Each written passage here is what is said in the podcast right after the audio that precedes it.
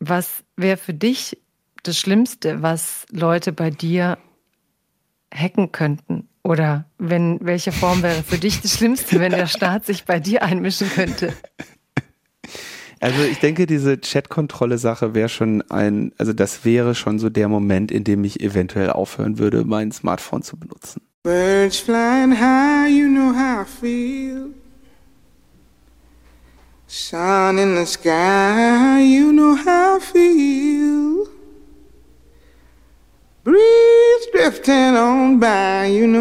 Herzlich willkommen bei Freiheit Deluxe. Mein Name ist Jagoda Marinic.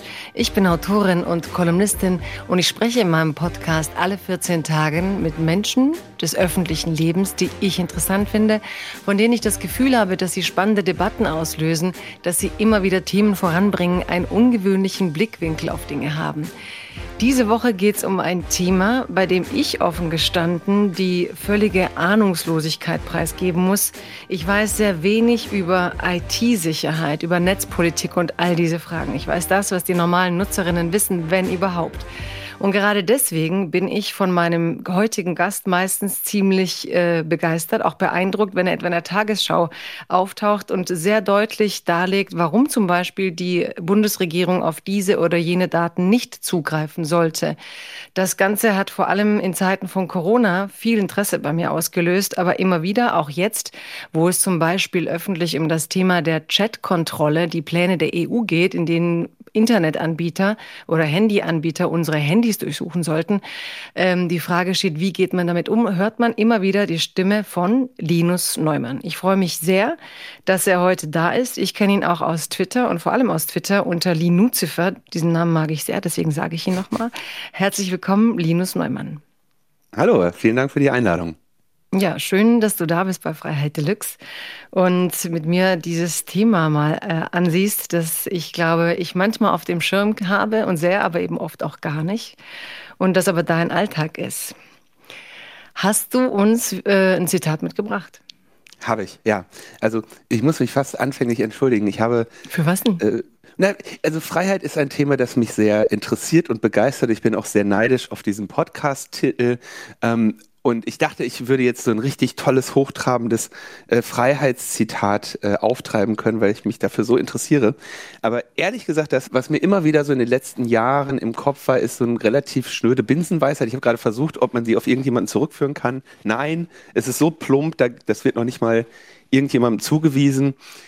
Die Freiheit der Einzelnen endet dort, wo die Freiheit der anderen beginnt. Und ich habe ein bisschen in den Debatten, die wir gesellschaftlich führen im Bereich des freien Marktes, im Bereich der Freiheit der Einzelnen, auch gerade natürlich im Bereich der Pandemie, den Eindruck, dass dieser Aspekt von Freiheit, also das Solidarische, das Miteinander, dass Freiheit mehr ist, wenn sie für alle da ist, als wenn sie für Einzelne da ist, dass das in den letzten Jahren so ein bisschen verloren gegangen ist. Deswegen dachte ich, das rufe ich mal in Erinnerung. Wir haben ja immerhin die FDP in der Regierung. Das ist so ein bisschen der Gemeinschaftskundesatz, den alle so im Kopf haben, glaube ich, beim allerersten Nachdenken über Freiheit, aber der einem auch bleibt. Ne? Weil dieses, so, ich weiß doch, glaube ich, noch diese zwei Kugeln, die mein Gemeinschaftskundelehrer gemalt hat, ne? Und irgendwo berühren sie sich und dann gibt es eine Schnittmenge und irgendwann ist der andere zu tief in deinem Raum. Irgendwas äh, ruft es so bei mir ab klar, wir haben jetzt die Pandemie erlebt, aber dass das Ganze ein Aushandlungsprozess ist, ist ja auch klar. Also, dass die Freiheit des Einzelnen und die Freiheit aller, dass wir die halt ziemlich kompliziert aushandeln müssen in einer Welt, wo Menschen das äh, Tragen einer Maske zum Schutze anderer als irgendwie unzumutbare Freiheitseinschränkungen wahrnehmen, sind wir ja offenbar irgendwo in diesem Bereich.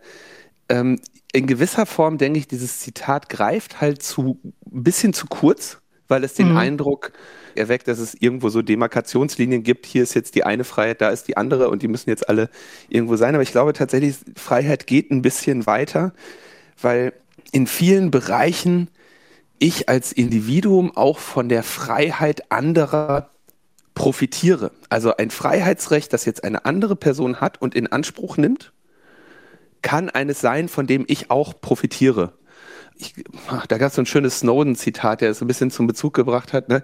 Nur weil ich nichts zu sagen habe, heißt das ja nicht, dass ich keine Meinungsfreiheit brauche, ja? sondern ganz im Gegenteil. Auch wenn ich nichts zu sagen habe, sorgt die Meinungsfreiheit der anderen für mich für eine ja, pluralistischere, aufgeklärtere, informiertere und wahrscheinlich auch interessantere Gesellschaft. Also es gibt auch quasi Freiheiten, die jetzt nicht notwendigerweise problematisch werden oder sofort über die Ränder der anderen hinaustreten. Aber es gibt eben auch Aspekte, wo ja, man in seinem eigenen Verhalten solidarischer wird, um das Mehr an Freiheit für alle zu haben. Und ich habe ein bisschen den Eindruck, so die großen, in Anführungszeichen, Krisen der Menschheit wie die Pandemie oder auch die Klimakrise, die scheitern oder da scheitert gerade die Bewältigung daran, dass viele Menschen irgendwie völlig absurde Freiheitsbegriffe haben. Und die uns dann, also Freiheit fast so ein, was völlig irrational Negatives in meiner Wahrnehmung werden könnte. So wie so viele Menschen, die halt egoistisch und äh, selbstzentriert wahrnehmen. Deswegen habe ich mich für diese für dieses Sozialkunde-Zitat ja, aus der diese, Grundschule entschieden. Diese Debatten, Tempolimit, ne, ist es Freiheit, wenn ich 180 auf der Autobahn fahren muss? Also ich finde gerade bei dem Diskurs, dass wir uns da sehr schnell so polarisieren wieder und sehr verheddern, dass, dass man ähm, dann eben dieses FDP-artige Feindbild hat. Ne? Da ist Freiheit quasi das, der bedingungslose Egoismus, rücksichtslos und auf der anderen Seite ähm, Leute, die sagen, hey, wegen dem bisschen Freiheit, das du opfern müsste, würde es uns allen aber insgesamt besser gehen Stichwort Klima und so weiter. Also das sind gerade schon ja, Debatten, also die uns alle ziemlich beschäftigen. Aber ich sehe auch, wenn ich dir so zuhöre, keinen einfachen Weg raus, weil gerade weil du so klar bist, will ich eigentlich widersprechen und weiß jetzt aber auch gar nicht, wo genau, wo, wo genau ich dann da anfangen soll, weil da müssen wir dann einen ganz anderen Diskurs führen, weil da gibt es natürlich ein Feindbild, das du damit auch benennst, das mit Freiheit da so ausbeuterisch umgeht. Aber dann ich, ich, lass uns, möchte, ja? ich möchte einen Aspekt aufnehmen, den du benannt Sag. hast, weil ich den ganz wichtig finde. Also wir sollten keine einzige Freiheit, die wir haben, leichtfertig aufgeben. Das ist ganz klar. Und das ist, sag ich mal, auch in dem Politikbereich, in dem ich mich ja jetzt seit vielen Jahren engagiere, immer das große Problem. Ja, dass die Freiheit ist ja die große Gegnerin. Ne? Ähm, also die Grundrechte oder die Schutzrechte, die wir haben als Grundrechtsträgerin der Europäischen Union oder der Bundesrepublik Deutschland, die werden ja jetzt beispielsweise in der Sicherheitspolitik immer für alles Ungemach verantwortlich gemacht. Ja, gerade die Diskussion, was weiß ich, der Datenschutz ist das Problem. Ja, totaler Unsinn. Mhm. Und daran äh, evidenzbasiert dran zu gehen, ähm, das halte ich für enorm wichtig. Also bitte nicht so verstehen, als wäre ich äh, hier irgendwie da für die Idee, Freiheiten einzuschränken. Ähm, ganz im Gegenteil. Aber es sollte, also, oder es sollte einer eine Güterabwägung zugrunde liegen und die sollte im Zweifelsfall dann eben auch äh, sinnvoll sein. Und da mache ich natürlich einen Unterschied zwischen einer Massenüberwachung der Bevölkerung oder Einschränkungen der Meinungsfreiheit oder dem Recht, was weiß ich, 200 auf der Autobahn zu fahren. Ja, da, da kommt dann meine persönliche Überlegung ja, ja, total, rein. Ich glaube, für total. die Gesellschaft ist der Schaden ähm, ähm, ja relativ gering, wenn äh, es ein Tempolimit gibt und der ja. Gewinn relativ groß, äh, während ich bei anderen ähm, Freiheitseinschränkungen, die dann im Übrigen auch, sagen wir mal, Grundrechte betreffen oder Freiheitsrechte, die wir verbrieft haben. Ähm, das ist jetzt bei dem, bei dem Autobahn äh, ja nun wirklich nicht ein Grundrecht, was, äh, was irgendwo international etabliert wäre, ganz im Gegenteil. Ja, auf der Landkarte sieht man, dass Deutschland da eher so eine Sonderrolle hat. Aber du hast schon dieses wichtige Wort ähm, Sicherungen, Grundrechte, all diese Ideen, die uns als Bürgerinnen und Bürger schützen sollen. Ich glaube, vor einem Staat, du bringst da noch mal eine andere Dimension rein. Es geht schon um Schutzrechte. Und wir leben nach zwei Jahren in Zeiten, Du, durch die Pandemie haben, glaube ich, schon viele Menschen irgendwie gemerkt, hm, so einfach ist das eigentlich gar nicht mehr in der heutigen Zeit mit dem Schutz und wie schnell lässt sich sowas aushebeln, was bedeutet das? Und ehrlich gesagt bist du mir dadurch auch so aufgefallen, weil ich gemerkt habe, plötzlich, wer ist denn die Instanz in dieser Welt, in der du unterwegs bist, im Netz, in dem wir alle unterwegs sind? Ich meine, man guckt, während der Pandemie waren wir Menschen durchschnittlich ähm, zehn Stunden am Tag vor dem Bildschirm gesessen. Ja? Das heißt, wir reden hier über einen unglaublich großen Teil unseres Alltags bei dem wir überhaupt nicht mehr uns deutlich machen, dass wir den ohne die Infrastruktur, die uns andere bieten, gar nicht benutzen könnten. Also wir gehen eben nicht spazieren nur so irgendwie auf der Wiese, sondern wir brauchen jemanden, der das legt, der das bereitstellt und der dadurch auch Dinge über uns erfährt. Und immer wenn ich dich dann sah, gerade als um die Luca-App ging oder so, ähm, dachte ich, ah, gut, dass da jemand aufdruckt und gut, dass, gut, dass die da unabhängig mit draufsetzen. Und trotzdem weiß ich nicht so genau, was bist du eigentlich? Also, wieso, wieso traut man dir das so zu? äh, okay, was, was bin ich? Ähm, also, ich habe mich relativ äh, früh angefangen, ähm, mit äh, Computern und dem Internet auseinanderzusetzen.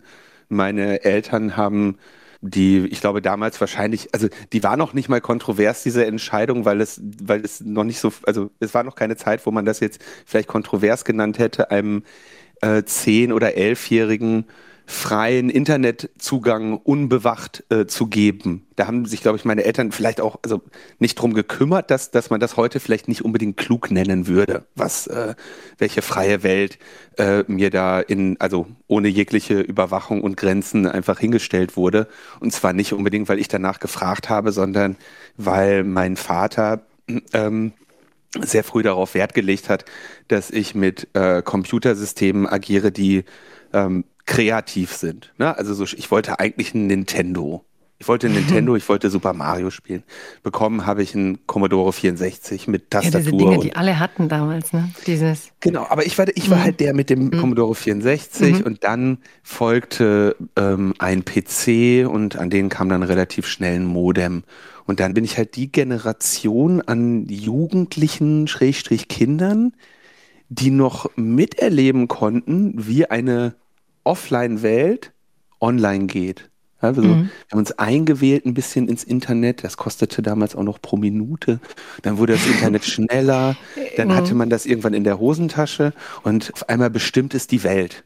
Und als 1981 der Chaos Computer Club gegründet wurde, da gab es ja quasi all das noch nicht. Ne? Da gab es also zumindest nicht für die Breite der Gesellschaft. Und dieser Aufruf dieser Gründungsaufruf des Chaos Computer Clubs, der hat eigentlich diese Entwicklung so ein bisschen vorhergesehen, hat gesagt, alles klar, wir merken, dass Computer und deren Vernetzung in diese Gesellschaft reingedrückt werden. Und die werden diese Gesellschaft und unser Leben in einem Ausmaß verändern, das ähm, wahrscheinlich ja, schwer absehbar ist, wo wir aber Probleme vorhersehen können. Konsumenten, Gefüge, zentralisierte Großorganisationen. Und dann endet das eben, damit wir als Computerfreaks nicht länger unkoordiniert vor uns hinwuseln, tun wir was und treffen uns am 17.09.81 in Berlin. Und wir reden über internationale Netzwerke, also das Internet, was es damals in der Form noch nicht gab. Kommunikationsrecht. Am 17.09. wie viel? Am 17.09. wie viel? Äh, 1981. Also vor Aber was ich, was ich ja, Jahren. Ja, aber was ich auch wieder faszinierend finde, ist, dass diese Computer-Nerds genau das geschafft haben, was ja alle Künstler und so nicht schaffen, nämlich irgendwie zusammenzukommen und zu sagen, wir müssen irgendwie eine Instanz werden und dürfen uns nicht aneinander verlieren. Aber wer, wer, wer genau steckt dahinter? Also wer genau waren die und wie alt waren die? Und ich glaube, das erste Interview, das mir in die, äh, in die Wahrnehmung so kam, dass das Internet groß ist, war sogar irgendwann dieses David Bowie-Interview. Ne? Ich weiß nicht, ob du das kennst, da oh, ja. gibt der, der glaube ich, BBC so ein Interview mit dieser tollen Stimme und sagt nur so, it's the biggest thing and it's gonna change our lives tremendously und so. Also irgendwie gab es da so ein so fast prophetisch dunkles, dunkle Ansage, dass uns dieses Internet das Leben von null auf umkrempeln wird. Ne? Und das war ja auch schon prophetisch damals. Und da waren quasi ein Haufen junger Hacker. Waren die alle Hacker oder was waren die? Also ja, ich würde sagen, die Gründer des Chaos Computer Clubs waren Hacker. Die haben damals in der IT mit IT gearbeitet und haben dann eben gesagt, ja, wir interessieren uns für Datenrecht. Ja, also das ist für dich eine spannende Frage. Wem gehören meine Daten? 1981. Die Leute hatten, also die Menschen hatten ja noch keine Daten. Mhm. Die hatten Geburtsdatum und haben viele der der, viele der Probleme dieser Digitalisierung der Gesellschaft damals vorhergesehen und haben gesagt, wir tun uns zusammen, um, ja, ich sag mal, die gesellschaftliche digitale Entwicklung zu begleiten. Informiert. Natürlich ist das häufig, äh, mündet das in irgendeiner Form von ähm, Kritik oder Oppositionspositionierung, ja, zu sagen, das lassen wir lieber sein, das ist eine gute Idee, das ist keine. Aber insgesamt äh, eine Aufklärung herbeizuführen, damit diese Digitalisierung unsere Gesellschaft nicht überrennt.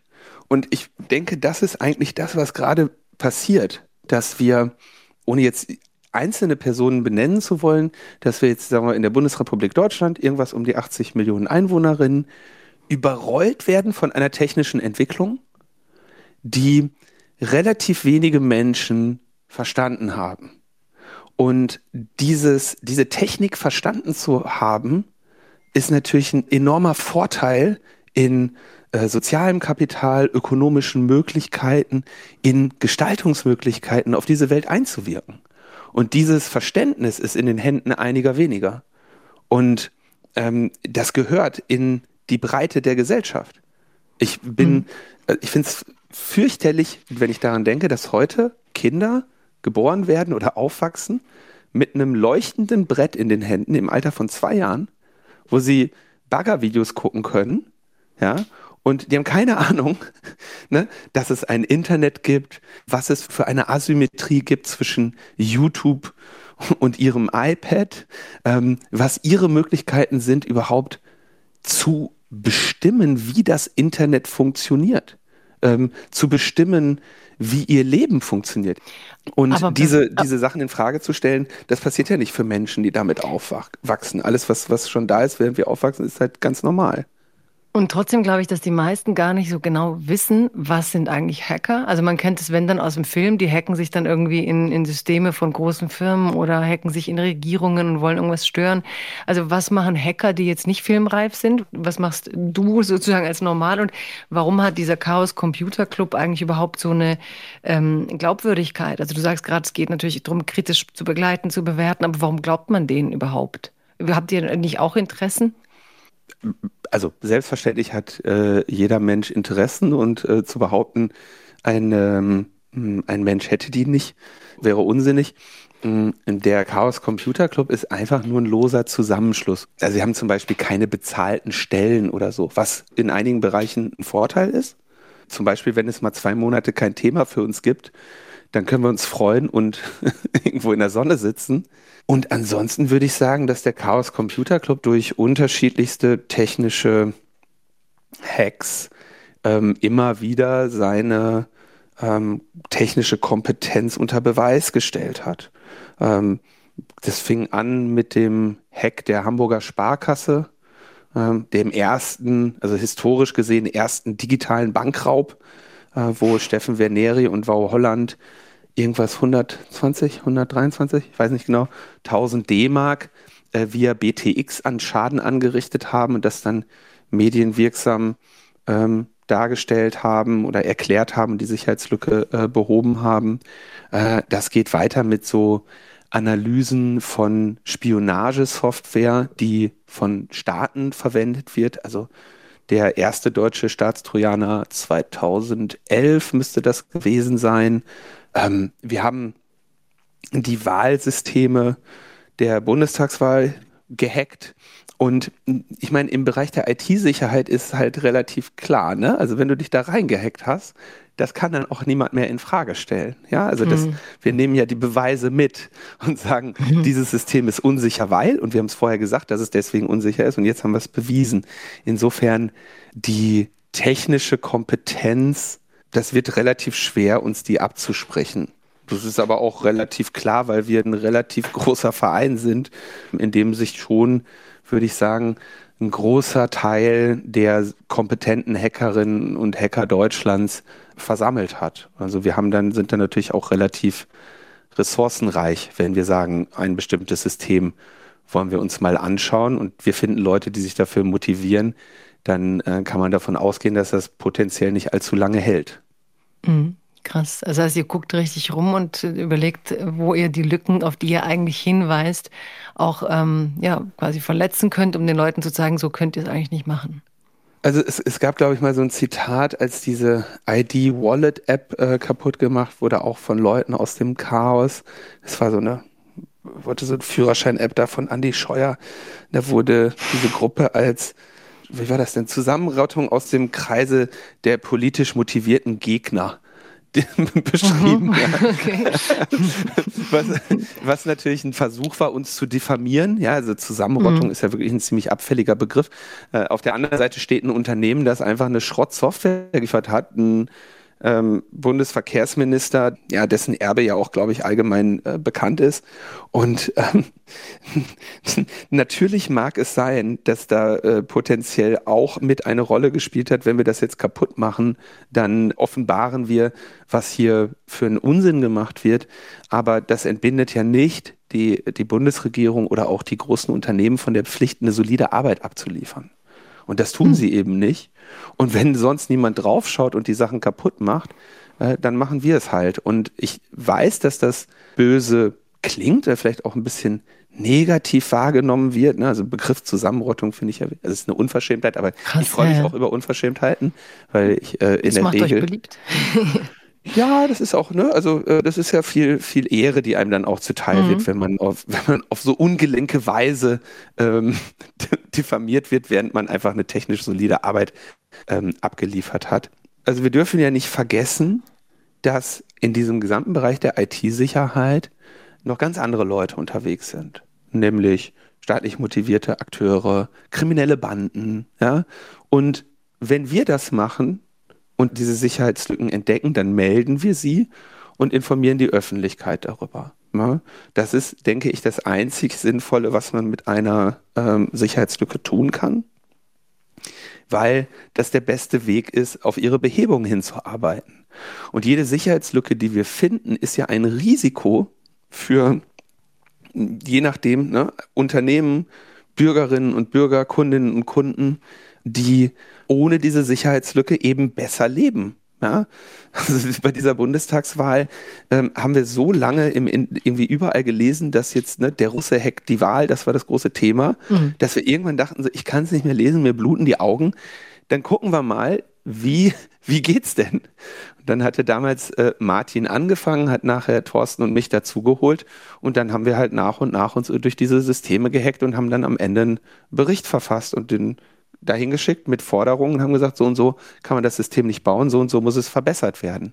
Ähm, unser Interesse war ja nicht, die Wahl in, in Misskredit zu bringen, sondern im Gegenteil durch Verbesserung der technischen Systeme auf ihre ähm, Glaubwürdigkeit hinzuwirken dahinter steckt ja doch ähm, von dir, so wie du am Anfang beschrieben hast, schon kleine Kinder haben heute Displays in der Hand, nutzen das Netz. Was ist so, wenn du unsere Gesellschaft beobachtest? Und es ist eben nicht nur bei kleinen Kindern, sondern ich und äh, ja, ich meine, viele auch Kranke. Ne? Man sagt ja heute auch selbst Leute in Altenheimen, Ältere, man schenkt den Laptops und sagt, macht mal. Also wie siehst du auf eine Gesellschaft als jemand, der diese IT-Struktur eben kennt? Was beobachtest du, was dir vielleicht auch insgesamt so interessant erscheint oder Sorgen macht, oder vielleicht auch gut macht. Aber wie, wie ist so der, die Vogelperspektive auf uns, die wir einfach dieses Zeug nutzen und überhaupt nicht wissen, was wir damit eigentlich machen und was andere damit machen können? Also sein äh, Leben ins Netz zu verlagern, ist ja erstmal nicht verkehrt. Wir waren ja immerhin die Ersten, die es gemacht haben und wir haben den Schritt allgemein erstmal nicht äh, bereut. die Frage mhm. ist, wie man das macht. Und der Computer überall und das Internet überall, wenn man das jetzt mal als System begreift, kann es das perfekte Instrument sein für ähm, Unterdrückung, zentrale Kontrolle, zentrale Überwachung, Voll, äh, ne, Vollüberwachung und eine kontrollierte Gesellschaft. Wären jetzt wahrscheinlich so Länder wie China, an die ähm, man da denken könnte. Aber die gleiche Technologie, ist die perfekte Technologie für eine ja, Liberalisierung der gesamten Gesellschaft von unten. Vielleicht so etwas wie Taksim oder äh, sonstige äh, Bewegungen, die, wo man von sogenannten Internetrevolutionen in den, in den früheren 2000ern gesprochen hat. Ja? Ähm, beides die gleiche Technologie Du meinst ähm, zum Beispiel die Nachrichten, die damals vor den Protesten des arabischen Frühlings um die Welt gingen, die wären richtig. ja ohne Twitter so nicht möglich gewesen, ne? Genau. Oder dass sich Oppositionsbewegungen weltweite Aufmerksamkeit suchen können. Ja, das sind ja alles Phänomene ein und des gleichen Mediums. Und was, glaube ich, stattfindet, ist ein Kampf zwischen diesen beiden Polen. Und der wird hoffentlich nie final entschieden. Und ähm, der muss leider äh, deshalb auch die ganze Zeit gekämpft werden. Ja, der wird auch die ganze Zeit gekämpft. Ich habe gedacht, ich wäre irgendwann mal mit Netzpolitik fertig. Ja, ich mache jetzt inzwischen seit über zehn Jahren einen Podcast dazu, wöchentlich. Davor habe ich bei Netzpolitik auch geschrieben. Ich dachte, der Politikbereich ist irgendwann einmal erschöpft. Aber man braucht nicht lange zu warten, bis wieder neue Entwicklungen kommen. Und vielleicht habe ich persönlich das auch unterschätzt, in welcher Geschwindigkeit und in welchem Ausmaß das kam, dass dieses Internet, was ja, also ich meine, ne, da wurden ein paar Kabel gezogen und Bits drüber gesendet. Und ne, dann hat, was für eine Welt daraus entsteht, haben anfangs, was weiß ich, so ein paar Forschungsgruppen an den Universitäten entschieden. Ja, die gesagt haben, ah, guck mal hier, machen wir mal eine Webseite oder sowas, ja. Und dann kamen irgendwann Milliardenkonzerne, beziehungsweise entstanden Milliardenkonzerne wie Google, Facebook, Apple, Amazon, ja, diese klassischen Internetriesen, die im Prinzip das Ziel haben und auch das Ziel erreicht haben, eine Plattform zu sein. Das heißt, die sind nicht mehr Teilnehmende des Internets, die da drin ein Dienstangebot machen, sondern sie sind das Internet. Sie sind das, was Menschen machen in diesem Netz. Es gab früher diesen Begriff Internet surfen, weil es so viel im Internet gab, so viele unterschiedliche Dinge, surfte man von, was weiß ich, Spiegel Online zu irgendeiner Erotikseite, zu irgendwas über Autos, irgendwas über Fahrräder, um dann am Ende in ein Motorradforum ähm, abzugleiten. Man surfte durch das Netz und klickte links. Das war etwas, das machte man. Das ist ja mhm. heute vorbei. Man macht Internet auf Facebook und scrollt nach unten. Ja, oder ein paar Portale eben, die man so von, von, ja, wie du sagst, YouTube. Aber ich will dir mal ganz kurz, weil so, wenn du das erzählst, es stimmt. Und ich finde es auch interessant, wie du sagst, so fast theatral, ne? Es sind zwei Mächte, also ein Phänomen, zwei Mächte. Es ist schon äh, auch interessant, wenn du sagst, es ist ein Kampf, ne? Einerseits das zu nutzen für demokratische, befreiende Prinzipien, auf der anderen Seite eben für Kontrolle oder vielleicht auch wieder Zugänge, um Menschen ja, zu durchleuchten oder viel über sie zu wissen und dann wiederum eher die Demokratie eigentlich einzuschränken oder zu steuern. Ähm, ich will dir nur mal berichten, ich weiß jetzt auch nicht genau warum. Ich habe irgendwie ganz am Anfang, als man noch im Internet surfte, so diese TED Talks entdeckt. Also ein TED Talk über 19 Minuten, der über so Emotionswolken erzählte. Also der sagte, die werten jetzt als ähm, Facebook, sagen wir mal, dann aus, wenn wir posten um drei Uhr nachmittags, dass ich müde im Bett liege und irgendwas mache. Dann analysieren die quasi weltweit alle Nutzer, die jetzt müde um drei posten und dann analysieren sie das Wetter dazu, die Tageszeit und die Uhrzeit und sie wissen dann, in der Region der Welt sind die Menschen gegen drei müde, wenn sie zwischen 14 und 29 sind und weiblich. Und er hat es dann alles so erzählt und eben die unglaublichen Möglichkeiten des Internets gesehen darin, was du wahrscheinlich auch wirst, so als jemand, den das fasziniert. Damals gab es aber auch gar keine so kritische Haltung dazu, wie viel Macht dieses Wissen eben Unternehmen oder einem Staat letztlich über eine Bevölkerung geben kann. Also dieses Wechselspiel zwischen, wer nutzt jetzt hier eigentlich was und wer nutzt hier eigentlich wen, bis dann dieser Satz von Jaron Lanier, glaube ich, kam mit, ähm, ähm, dass alles, was du nicht bezahlst, dann bist du ja sozusagen die Währung, die das bezahlt, das Wissen über dich. Also du Wie, bist das Produkt. Du genau, bist, du bist dann, genau, du bist das Produkt, ja.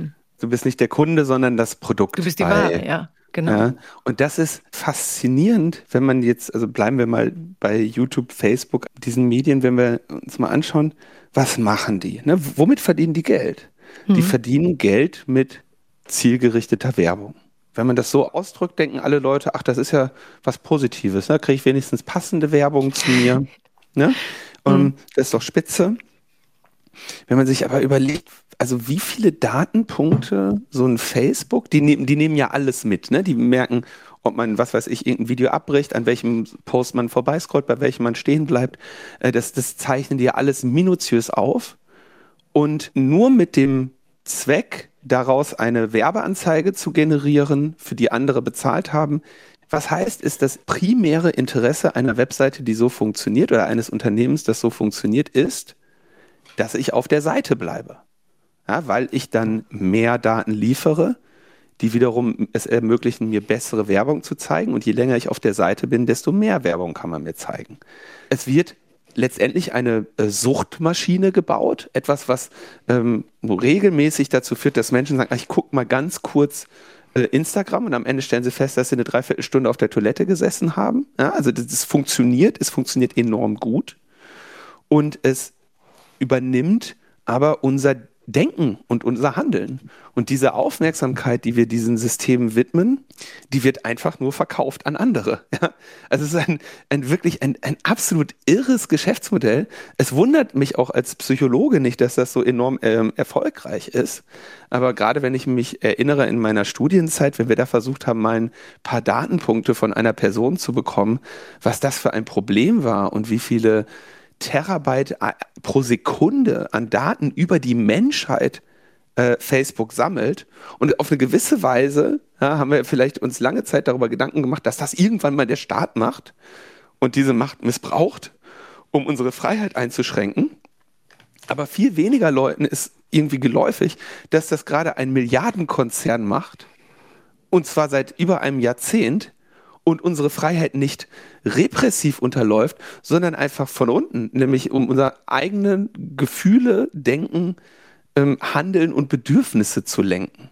Was jetzt dazu führt, dass irgendwelche 20-Jährigen sich die Gesichter ähm, operativ verändern lassen, damit sie aussehen wie ein Instagram-Filter. Ja, also es hat wirklich, wirklich katastrophale Auswirkungen auf die Gesellschaft. Ja, es ist fast faszinierend ähm, mit anzuschauen. Ähm, Und wie unterscheidet sich das für dich? Wie unterscheidet sich das für dich zum Beispiel von, wenn ich mich erinnere, als ich zum ersten Mal am Times Square stand und da hast du diese ganzen Billboard-Bilder, bunte Farben, äh, du hast die Magazine gehabt, die früher in noch größeren Auflagen von allen konsumiert wurden. Die haben das ja auch alles transportiert und unsere Bedürfnisse gesteuert. Also wo siehst du eigentlich sozusagen den großen Unterschied als Psychologe auch in der Art, wie das dann im, im Internet auf Menschen zugreift und in der Art, wie das früher war? Der große Unterschied ist, der Times Square sieht für alle gleich aus. Egal aus welchem Land ich dorthin fahre, egal ob ich da mit guter oder schlechter Laune stehe, der Times Square ist der Times Square und zu einer bestimmten Zeit läuft da irgendwie bestimmte Werbung durch, das, äh, durch den Monitor oder durch die Leuchtreklame. Ähm, Facebook, YouTube, Instagram, die sehen für jeden Menschen anders aus. Und die, äh, ich, ich, habe, ich habe einen Instagram-Account, da habe ich jetzt einmal, äh, also den habe ich irgendwie eingerichtet, da habe ich auf so eine Küchengeschichte geklickt. Ich werde jetzt zugeballert mit Küchenwerbung. Ja? Ich bin mir relativ sicher, dass niemand anderes so viel Küchenwerbung bekommt wie ich. Ähm, die, äh, weil ich nur einen Datenpunkt geliefert habe ne, und deswegen dieser Algorithmus noch ein bisschen schlecht ist. Ja, ab und zu streuen sie mal was anderes rein, überlegen sich ja, okay, vielleicht braucht der ein Haus, dann kriege ich äh, Immobilienfinanzierungswerbung oder so. Ne? Aber die, die, der Algorithmus versucht gerade herauszufinden, ähm, was er mir andrehen muss. Und das macht er mit mir spezifisch, weil er weiß, Linus, nach allem, was wir über den Linus wissen, interessiert er sich für Küchen. Also bieten wir dem Küchen an. So, jetzt stellt man sich vor, man nutzt so einen Instagram-Account über vielleicht viele Jahre und viele Stunden am Tag. Da entsteht ein so genaues Profil und ähm, solange das nur um Produkte geht, finden das ja auch alle irgendwie total witzig. Ne? Ha, ha, ha. Ich habe hier einen Schuh, der, den möchte ich an 25 bis 35-Jährige verkaufen. Äh, das ist ein Herrenschuh, also gehe ich davon aus, dass ich den lieber bei weiblich gelesenen Personen nicht einblenden möchte. Kann ich alles hier klicken, steigert die Effizienz meiner Werbung, also kriege ich fürs gleiche Geld mehr Abschlüsse. Super. Ne? Wenn das, sobald das in den politischen Bereich geht, wird allen klar, was das für eine fürchterliche Macht ist, die Facebook da aufgebaut hat. Und gewissermaßen könnte man sagen, die gehen noch nicht mal hin und ähm, missbrauchen sie, sondern sie verkaufen sie an andere, damit die sie missbrauchen können. Der Cambridge Analytica-Skandal ist ja vielen noch in äh, Hinterkopf, wo es also darum ging, dass über Facebook, ich glaube mit Persönlichkeitstests, ähm, quasi versucht wurde, politische Botschaften an die Menschen zu senden, um ihr Verhalten im Sinne der Anzeigenschaltenden zu manipulieren. Ein Beispiel, wenn ich möchte, dass äh, Donald Trump gewählt wird, habe ich äh, zwei prinzipielle Wege. Erstens, Leute dazu zu motivieren, Donald Trump zu wählen, mit Werbung, die dafür äh, ausgerichtet ist, Donald Trump zu wählen, bin ich, scheitere ich aber bei 50 Prozent der Menschen, weil ziemlich genau 50 Prozent der Menschen niemals Donald Trump wählen wollten. Die wählen Hillary Clinton. Also zeige ich denen Werbung, die sie motiviert, Hillary Clinton nicht zu wählen und eventuell gar nicht zur Wahl zu gehen. Weil das ist das Beste, was ich von diesen Menschen bekommen kann. Wenn ich eine solche Kampagne mit beliebiger Granularität mit Facebook ausspiele, dann bekommt das niemand mit. Ich habe also nicht mehr die negativen Aspekte, wenn ich jetzt beispielsweise, sagen wir mal, eine fremdenfeindliche Werbung am äh, Times Square schalten würde. Ja, dann würden sich New York jetzt mal überlegt, wahrscheinlich um die 95 Prozent der Menschen sehr über diese Werbung ärgern. Also mache ich das nicht. Wenn ich aber die 5 Prozent der Menschen, die ich damit ansprechen will, sehr genau aussuchen kann, dann kann ich ähm, politische Kampagnen mehrgleisig fahren, ohne dass es eine Transparenz gibt darüber, wie ich wen anspreche. Und gerade weil die Emotionalität oft eine größere Rolle spielt als die politischen Inhalte und die Emotionalität von diesen sozialen Netzwerken sehr gut erfasst wird, habe ich da natürlich fürchterliche Manipulationsmöglichkeiten. Mhm, das ist auch ganz, ganz faszinierend, übel. gerade wenn du sagst, ähm, dass eben du Menschen dazu bewegst, sich nicht mehr damit auseinanderzusetzen, sich nicht mehr für die Politik begeistern zu können. Musste auch an NRW denken und dass da sozusagen die Wahlbeteiligung so schlecht wie lange nicht mehr war. Ich glaube, nur jeder Zweite war überhaupt wählen.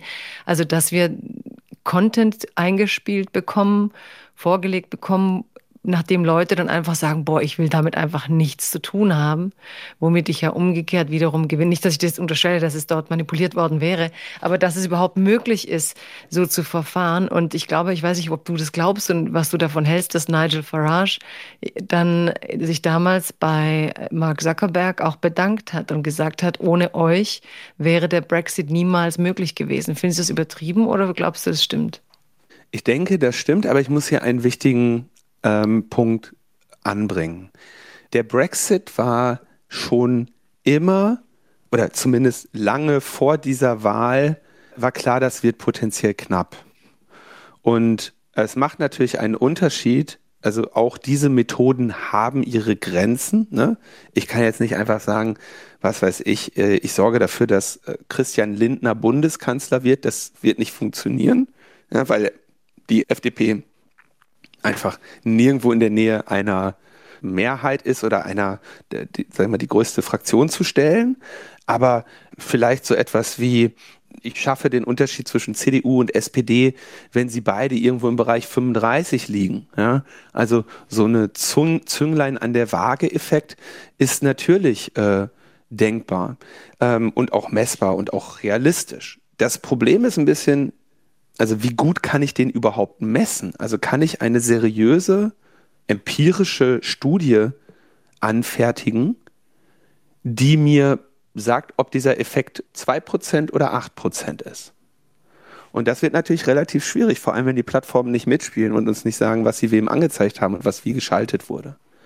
Ähm, dass wir hier auf jeden Fall das mächtigste Manipulationsinstrument haben, dass die Menschheit hier gesehen hat, steht, denke ich, außer Frage.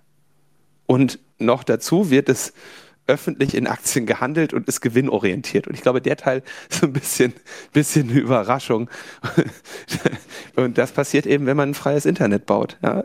und, mhm. und äh, das Geld einmarschiert. Ähm, und wie schwer, wie schwer wären die zu hacken? Also wenn du jetzt sagst, die kriegen keine Transparenz, also gäbe es Möglichkeiten, ähm, dass ihr sagt, äh, oder sind die halt einfach so voraus, weil das ja auch die Welt ist, die die kreieren, dass man, dass man das da wirklich nicht kann? Weil es gibt ja im Verhältnis wenig Skandale. Es gab mal bei, bei Mail-Anbietern von Yahoo bis was weiß ich damals immer, dass eben Kundendaten gehackt wurden.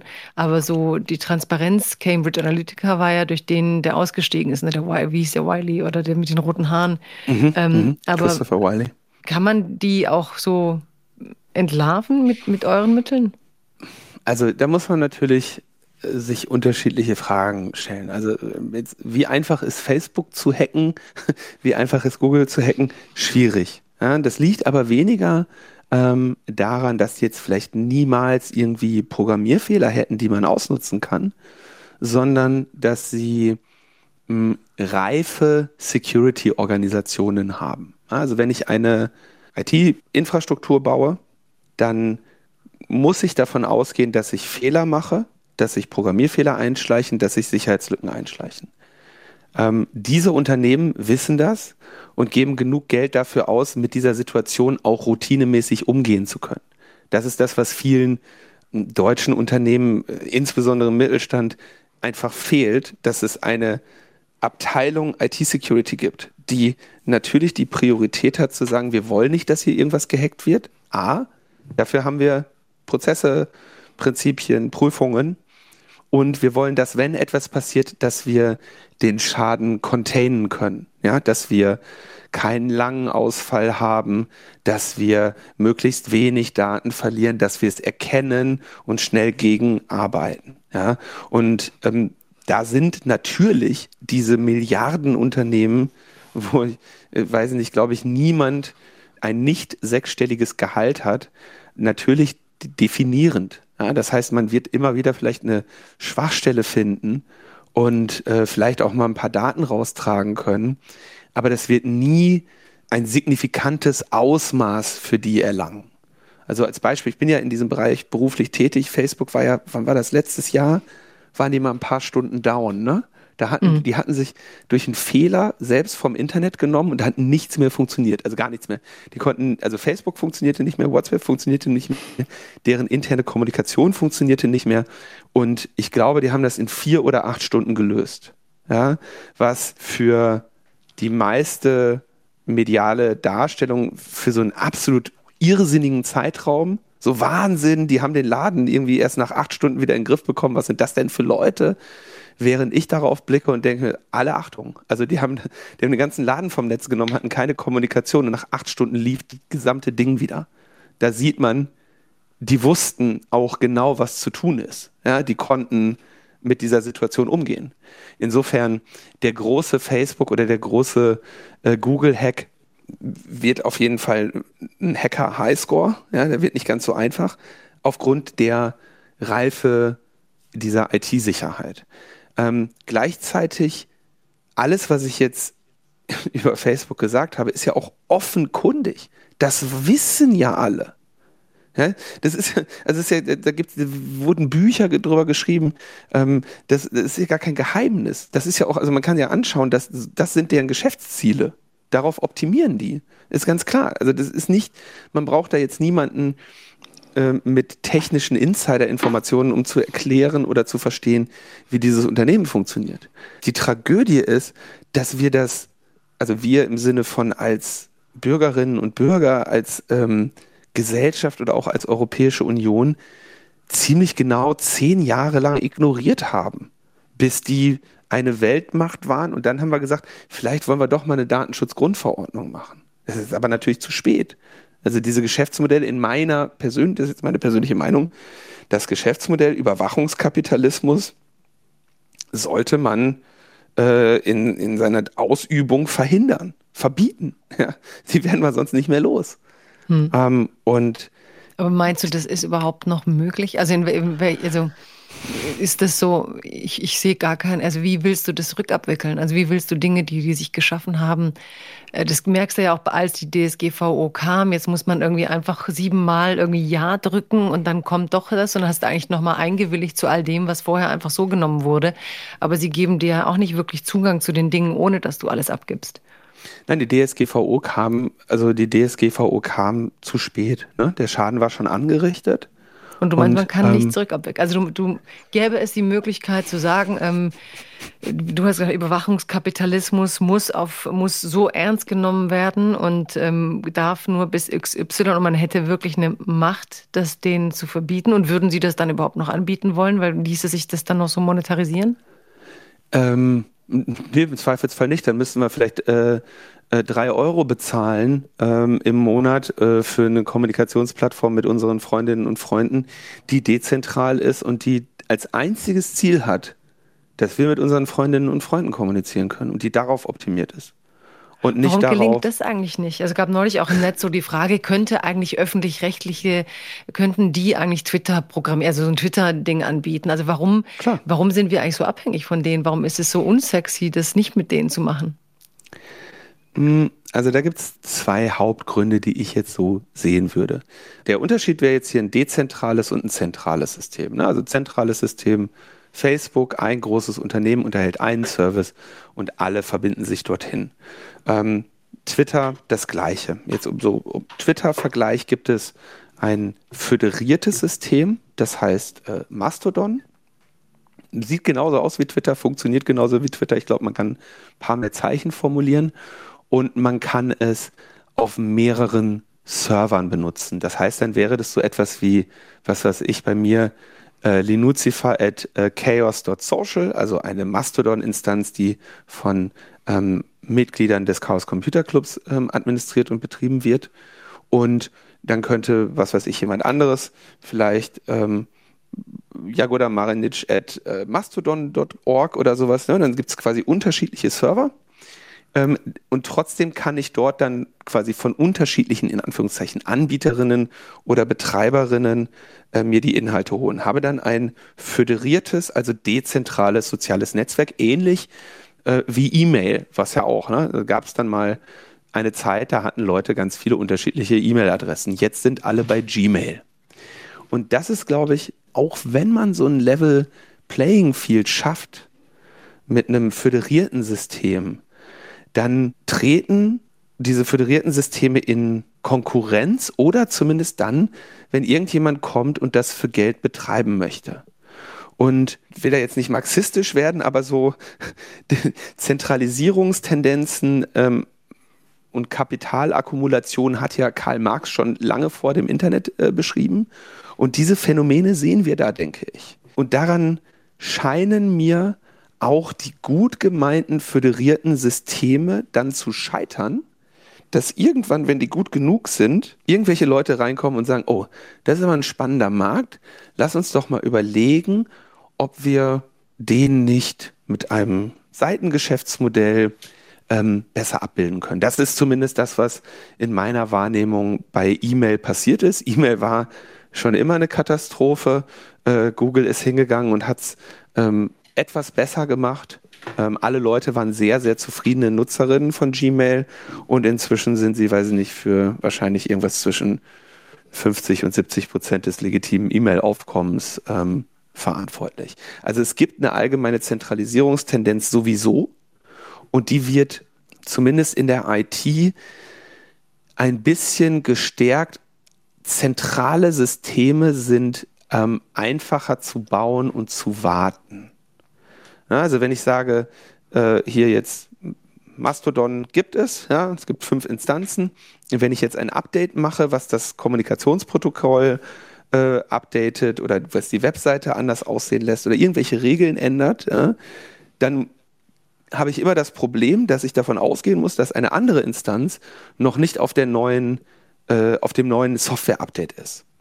Und das hindert so ein bisschen ähm, ab einer gewissen Verbreitung die Möglichkeit, sagen wir mal, groundbreaking Änderungen an dem System vorzunehmen.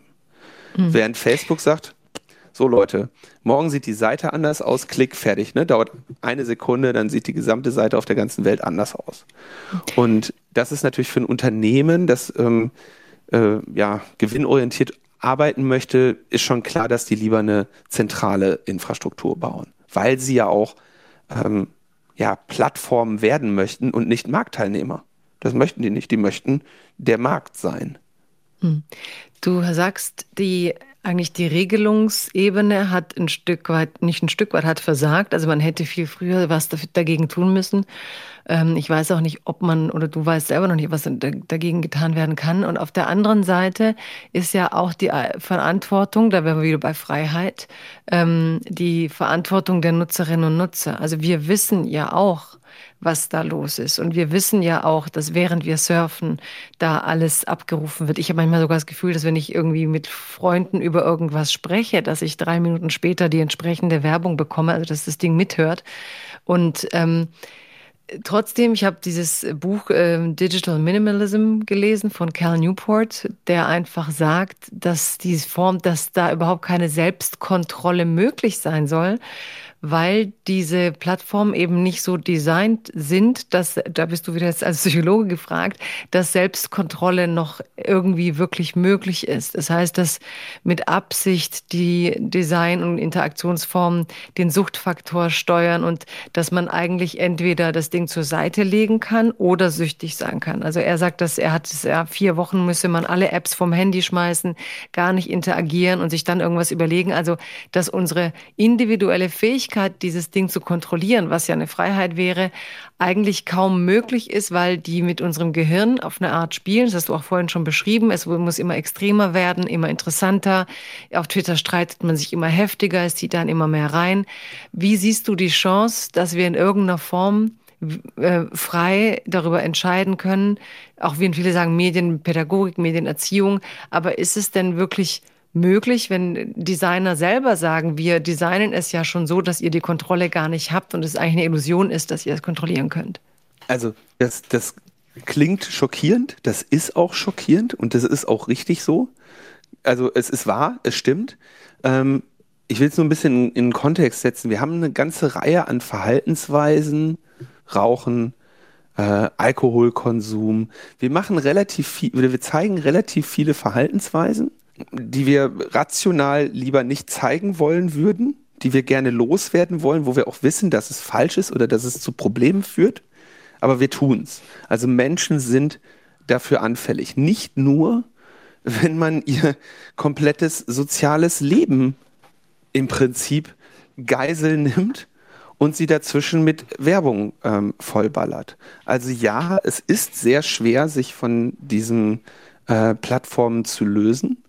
Und ich habe jetzt schon viele Wellen kommen und gehen sehen, dass, äh, wo Menschen gesagt haben, ich löse mich davon. Ja, also um ein Beispiel von mir zu nehmen, ich glaube, das einzige soziale Netzwerk, das ich persönlich viel nutze, ist Twitter.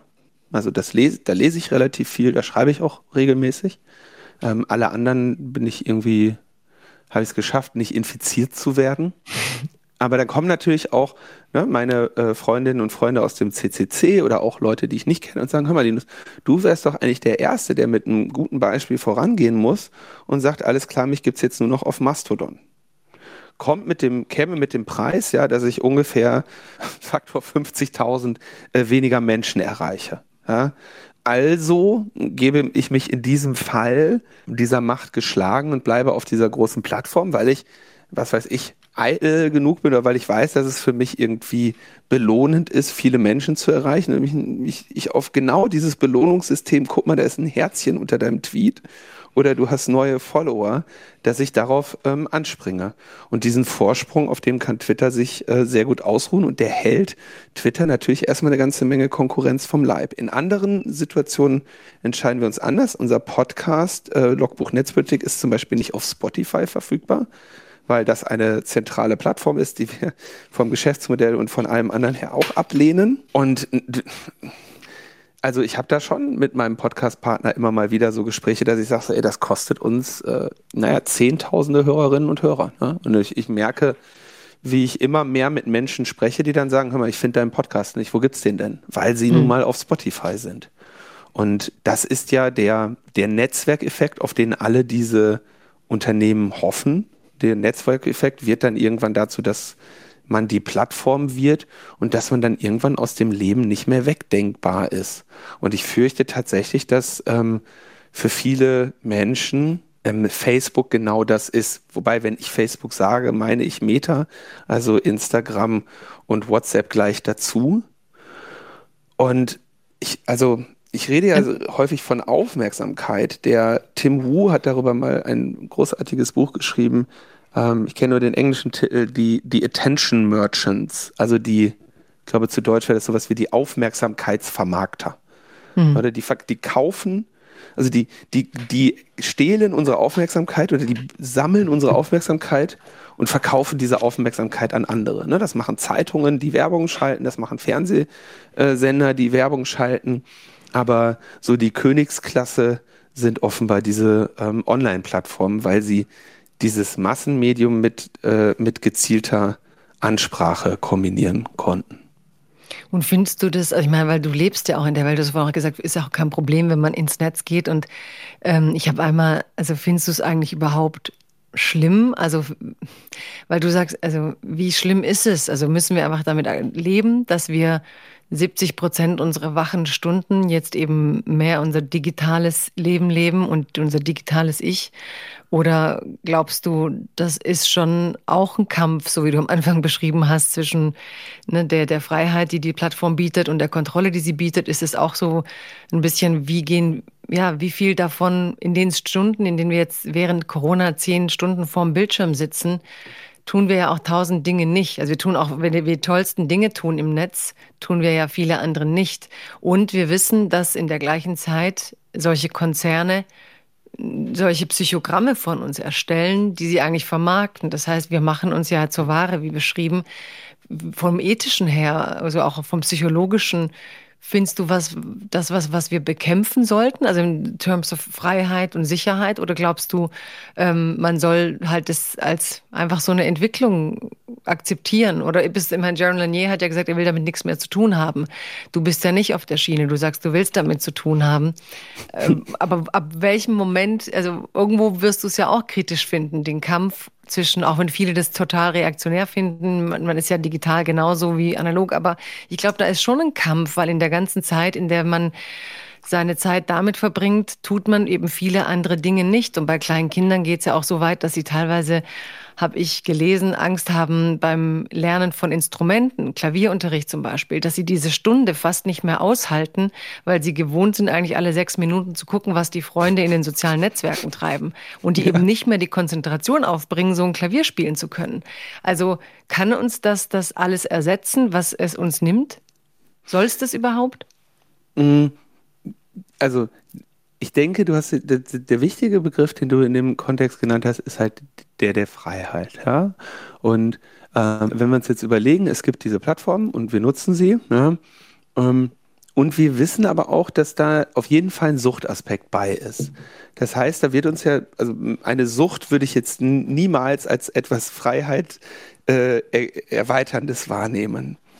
Und ich glaube auch, dass der größere Teil der Menschen, nicht unbedingt eine in diesem Sinne freie, informierte ähm, Entscheidung trifft, diese Plattformen zu nutzen. Wenn wir da an die Forschung von äh, Francis Horgan schauen, ähm, da haben wir insbesondere bei jungen Frauen den auch nicht besonders überraschenden Effekt, dass Instagram die eigentlich fertig macht, weil da ähm, nicht realistisch abgebildete Menschen die ganze Zeit äh, geliked werden, was dazu führt, dass sie sich selber nicht liebenswert fühlen, ähm, dass sie Essstörungen entwickeln, Depressionen entwickeln, weil sie zu viel von dieser Traumwelt sehen und ihr eigenes Leben dem gegenüber auf einmal ähm, äußerst ähm, spärlich ihnen erscheint und ihnen eine, eine, Identitätskrise verschafft. Diesen Effekt, den kenne ich auch, wenn ich mir dieses Instagram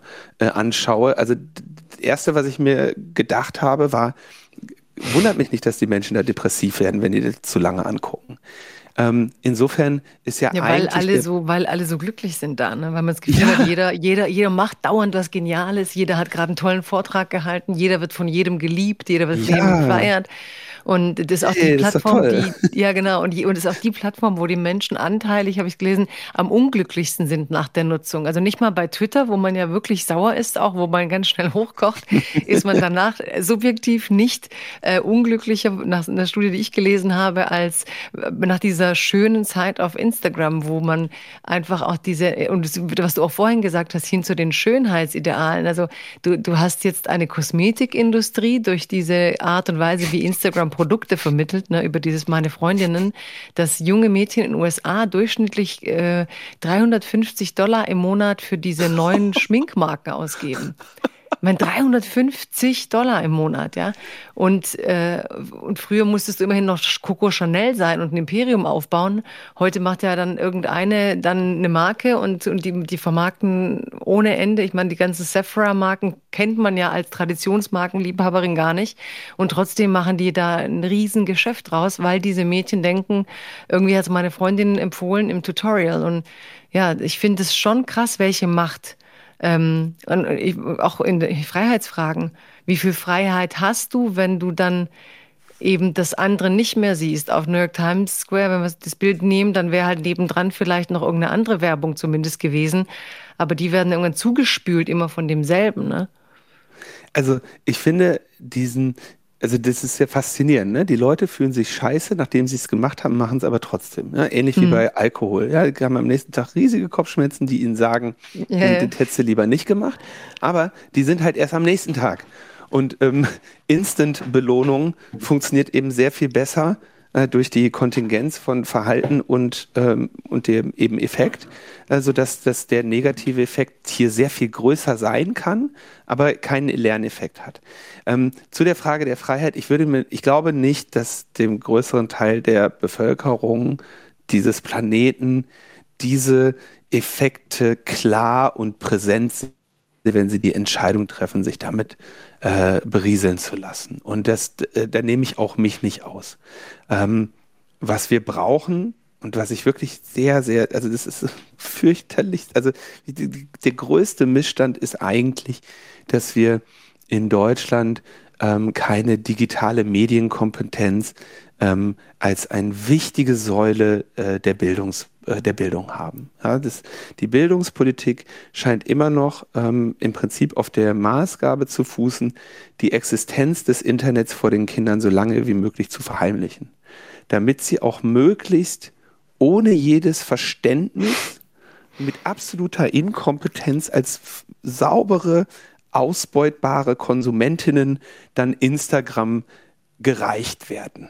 Ja, während mhm ähm, wenn jetzt, sag ich mal, so ein paar Basiskompetenzen, äh, wie, wie funktioniert das Internet, ne? Welche, wie funktion warum gibt es Instagram, wie funktionieren die, das muss ja noch nicht mal, ähm, also man kann das ja sehr, man kann das ja sehr neutral rüberbringen und es checken trotzdem alle, dass das ziemlich böse ist. Ja, das muss ja noch nicht mal politisch gefärbt sein.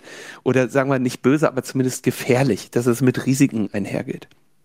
Ja, ja, ja. Da auch eine, eine Kompetenz in der Gesellschaft zu haben, ähm, dann könnte man hier vielleicht ne, mit einer aufgeklärten Gesellschaft, die sich dem Thema ähm, äh, ja vorsichtig nähert, in Maßen das genießt oder so, oder äh, vielleicht auch fordert, dass diese ganzen Suchtmacher-Features ähm, ausgeschaltet werden können ähm, und man wieder eine chronologische Timeline bekommt. Nur die meisten Menschen, die, die kennen diese Effekte nicht. Und dann gibt es ähm, ein paar Menschen, die enorm davon profitieren. Ja, also ähm, einmal monetär, aber natürlich auch die Klimabewegung, was nun der Grund ist, warum ich mir das auf Instagram anschaue. Die acen das Instagram-Spiel dermaßen, ja. Also es ist erstaunlich, ja, wie virtuos stimmt, die da auf ihrem Instagram rumklimpern mhm. und mhm. mal eben so einen Shitstorm auf den Bundeskanzler lostreten mit, mit einem Zwei-Minuten-Video. Ja, das ist mhm. super. Also es hat nicht nur negative Effekte, aber ähm, die Zukunft, in der wir da leben wollen, ist, ist wirklich ungewiss.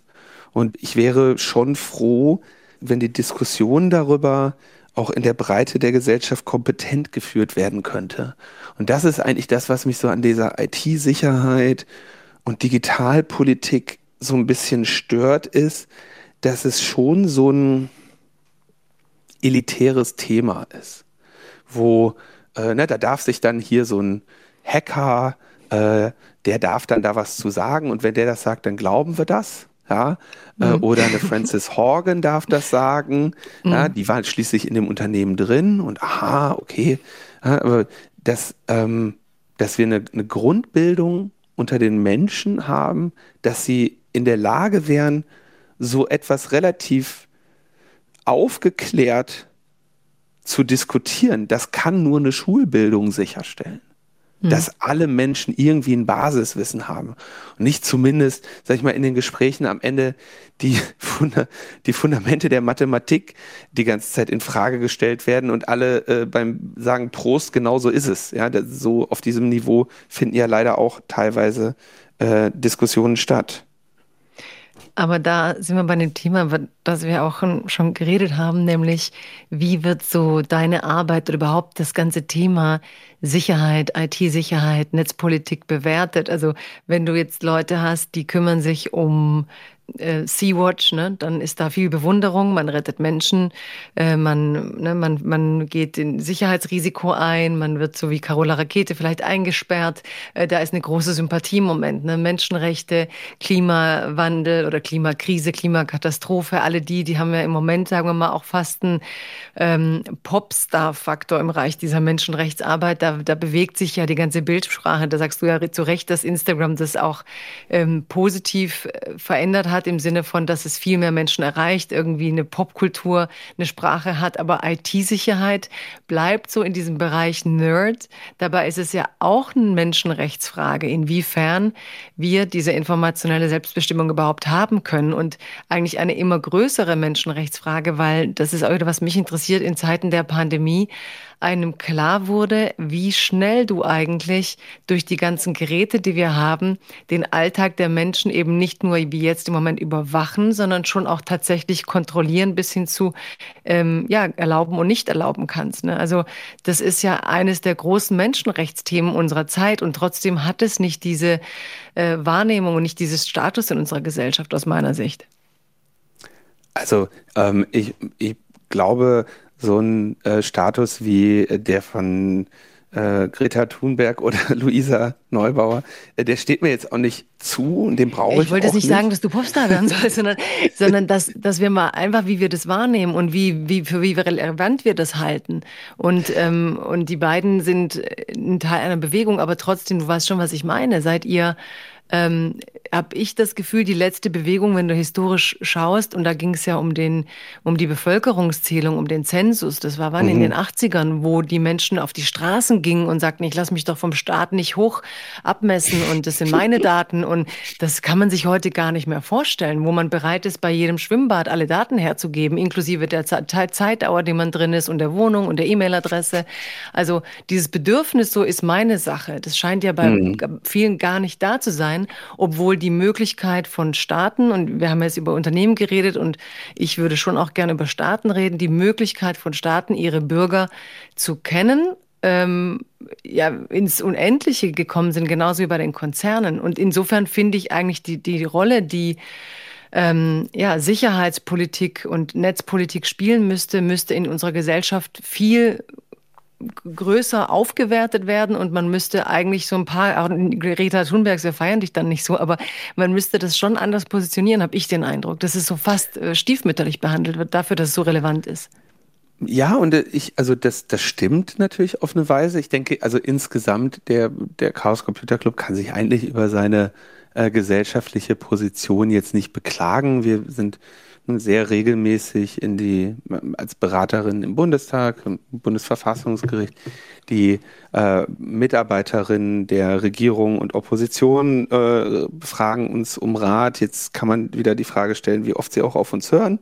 ähm, denn das Spiel wird ja in der, in der Öffentlichkeit gespielt. Und da haben wir natürlich mitunter einen sehr, ähm, sagen wir mal, einen, einen guten Stand, aber eine Herausforderung. Und diese Herausforderung ist, dass eben die, ja, die digitale Kompetenz dann doch sehr spärlich gesät ist und wir ähm, auf so einer Expertinnenrolle äh, sind.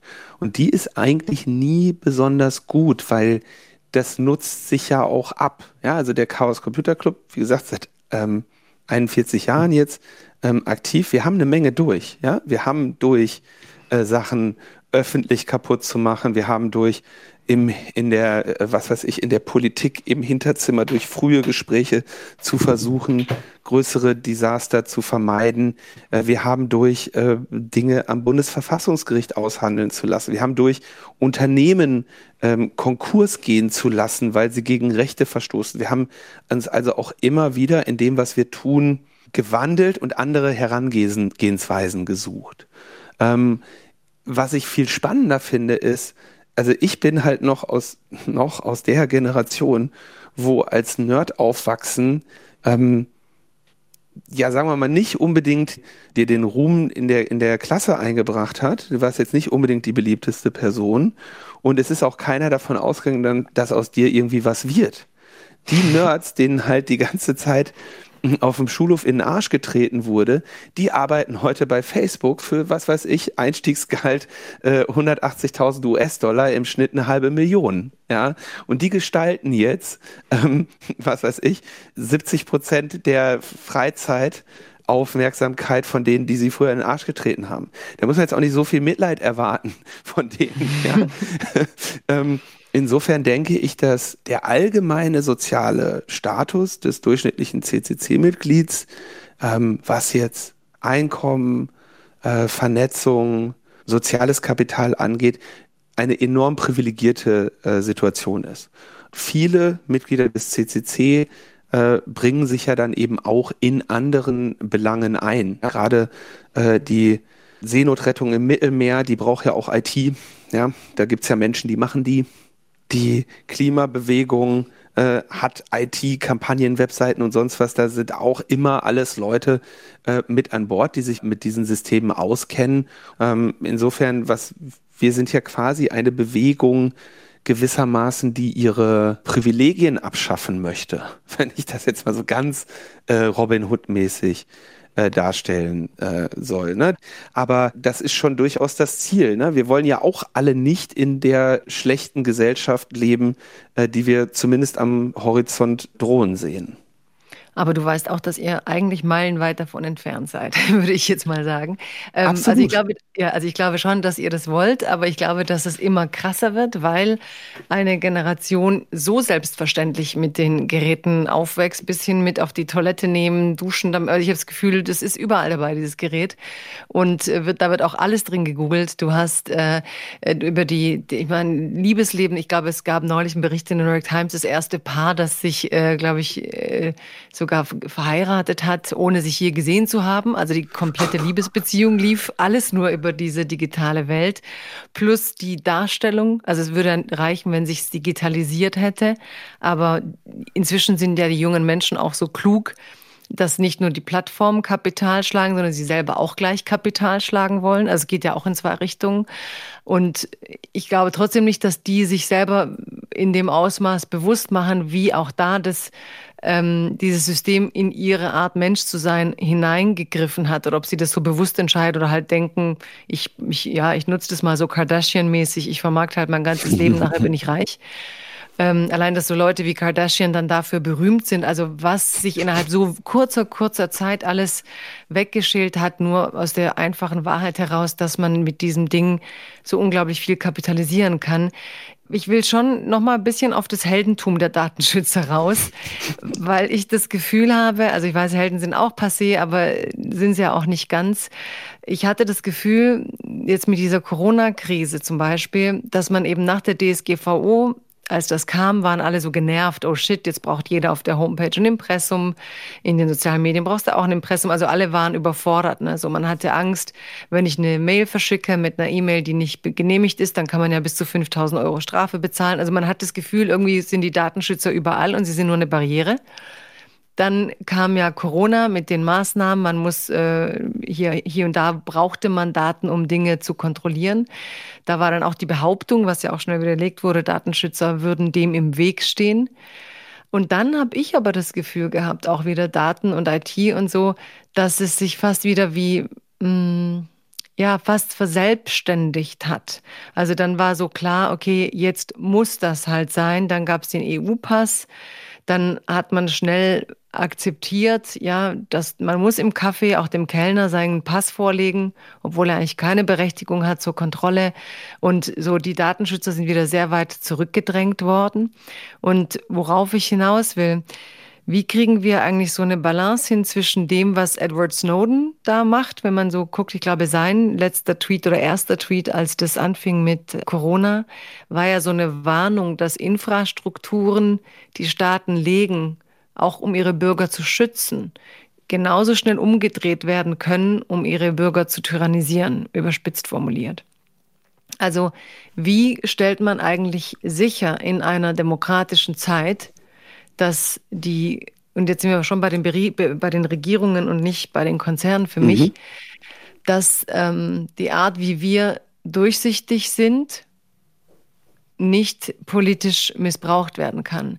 Wenn wir jetzt ja mit Corona schon erlebt haben, dass es ganz schnell passiert, dass Regierungen meinen, aber die Durchsichtigkeit ist jetzt notwendig, da sind wir wieder bei der mhm. Freiheit, um die vielen zu schützen.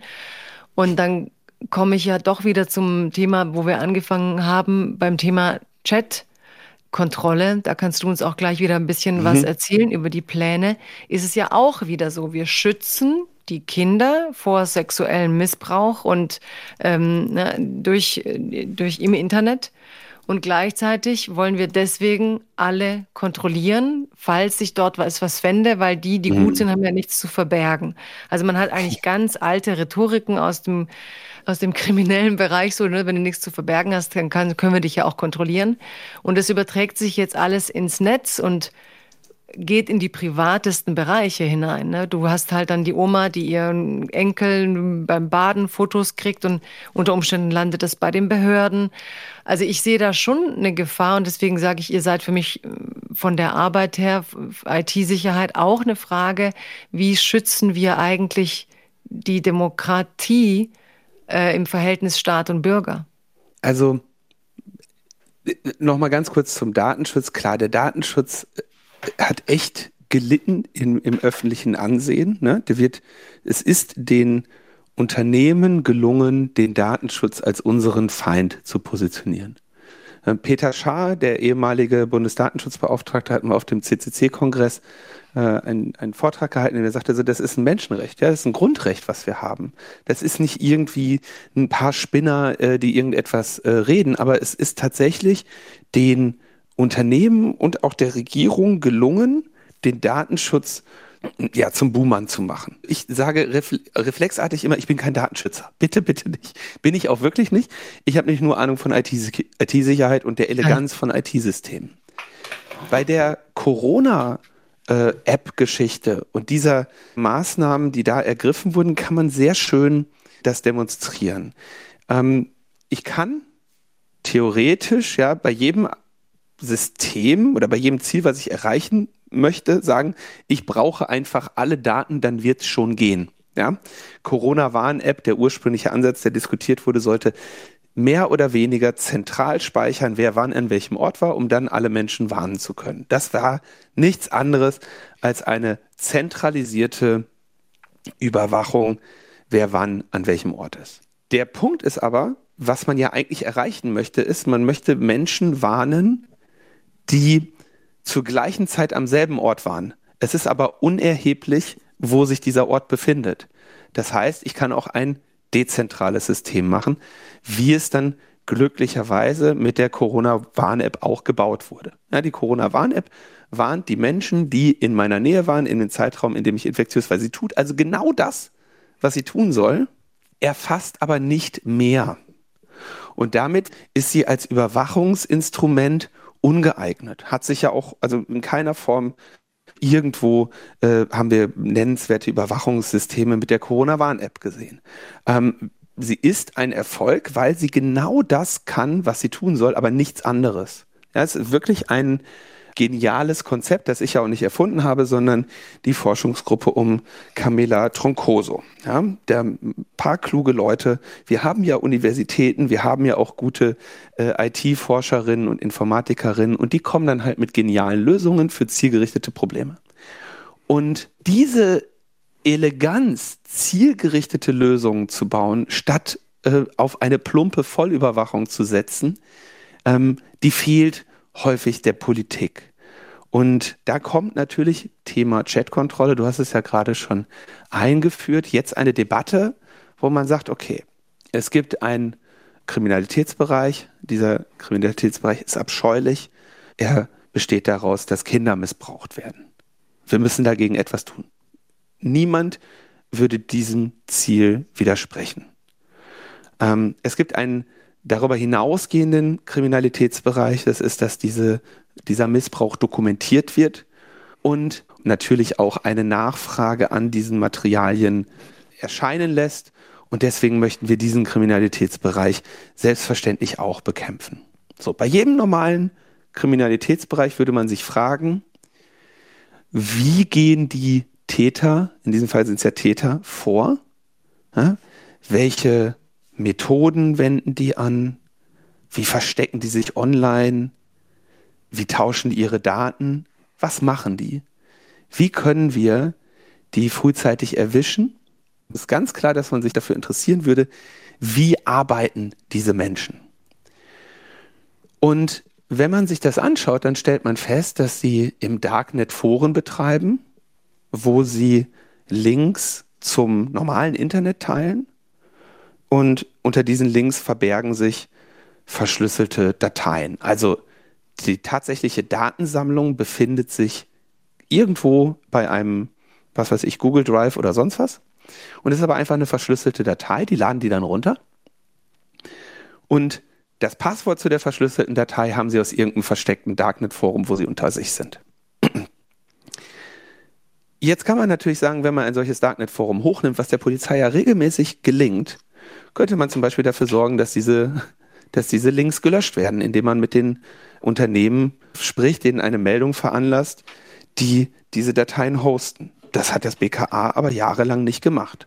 Das haben letztes Jahr dann Journalistinnen und Journalisten gemacht, ich glaube vom äh, NDR und dem Spiegel in einer gemeinsamen Kooperationssteuerung F, die dann 80.000 ja, 80.000 derartiger Links innerhalb von 24 Stunden aus dem Internet haben löschen lassen.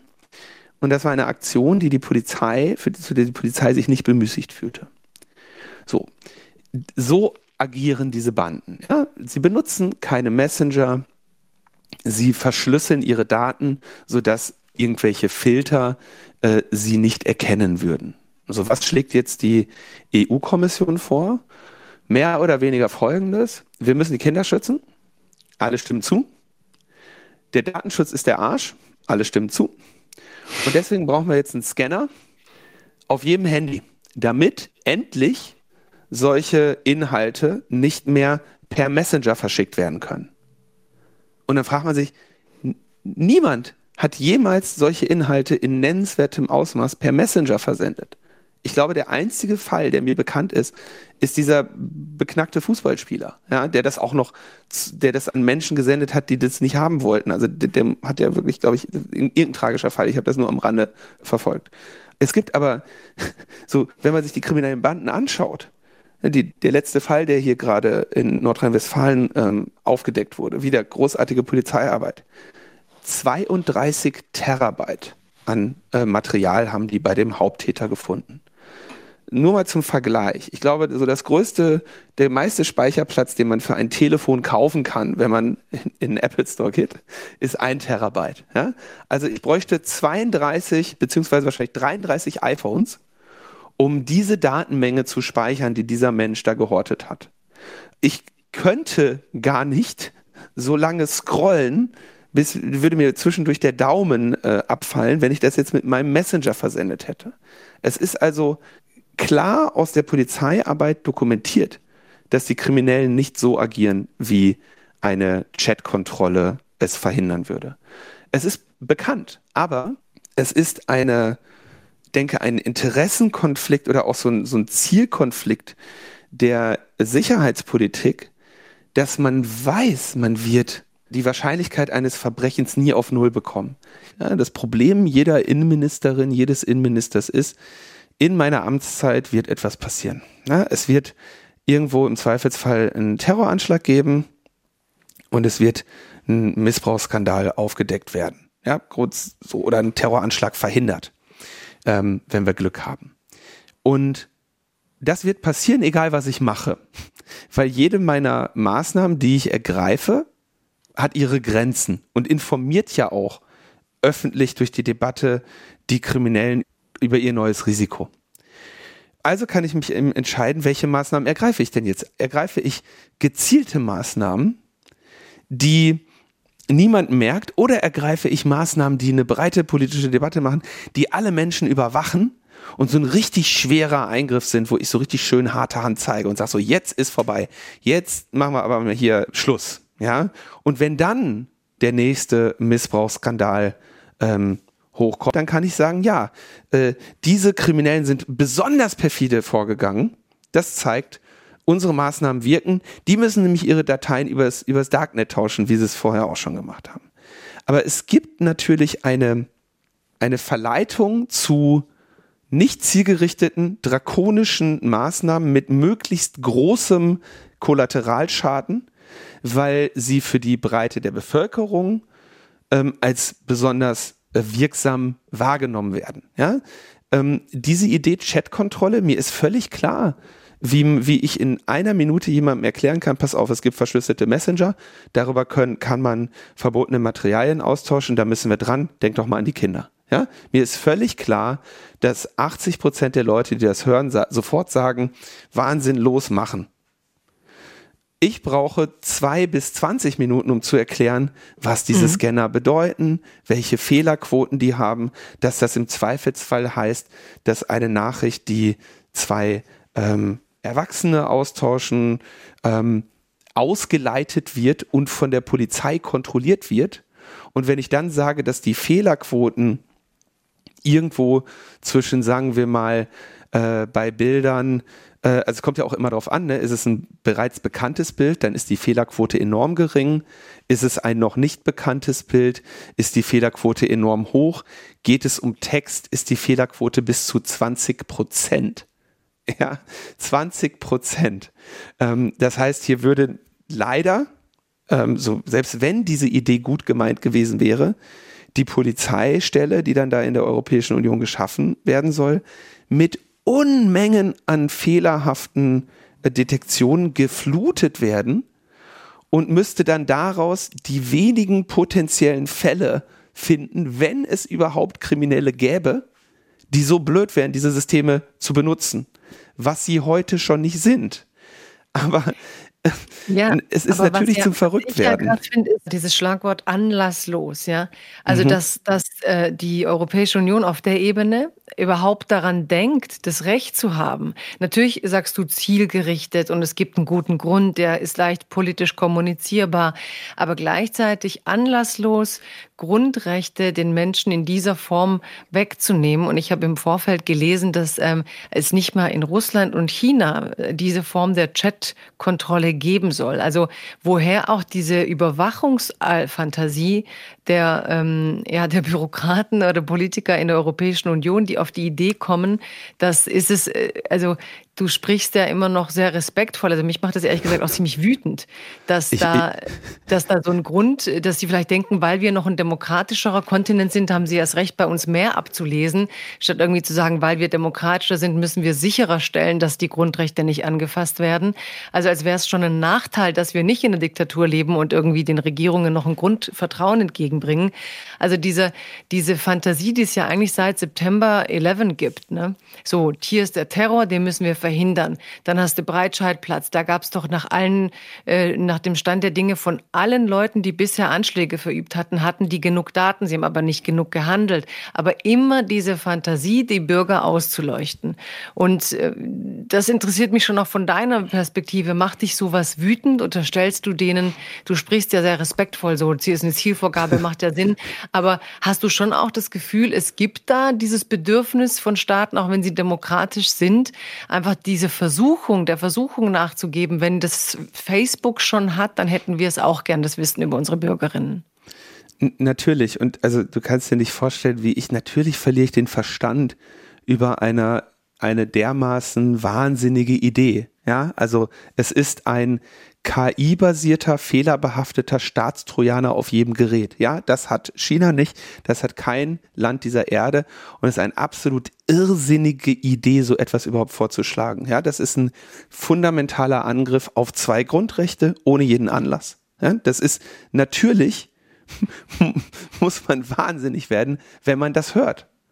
Ja. Aber genauso muss man leider in, leider, leider, leider, ich habe es ja vor, schon seit zwei Jahren versucht, Ihnen das vorher auszureden, müssen wir jetzt anerkennen, wir sind jetzt in der Situation, wir haben irgendwie, ohne jetzt die genauen Zeitplan zu kennen, vielleicht zwei, drei Monate, um das noch zu stoppen. Deutschland davon zu überzeugen, im Rat nicht für dieses Gesetz zu stimmen, wird schwer genug und wird nicht reichen.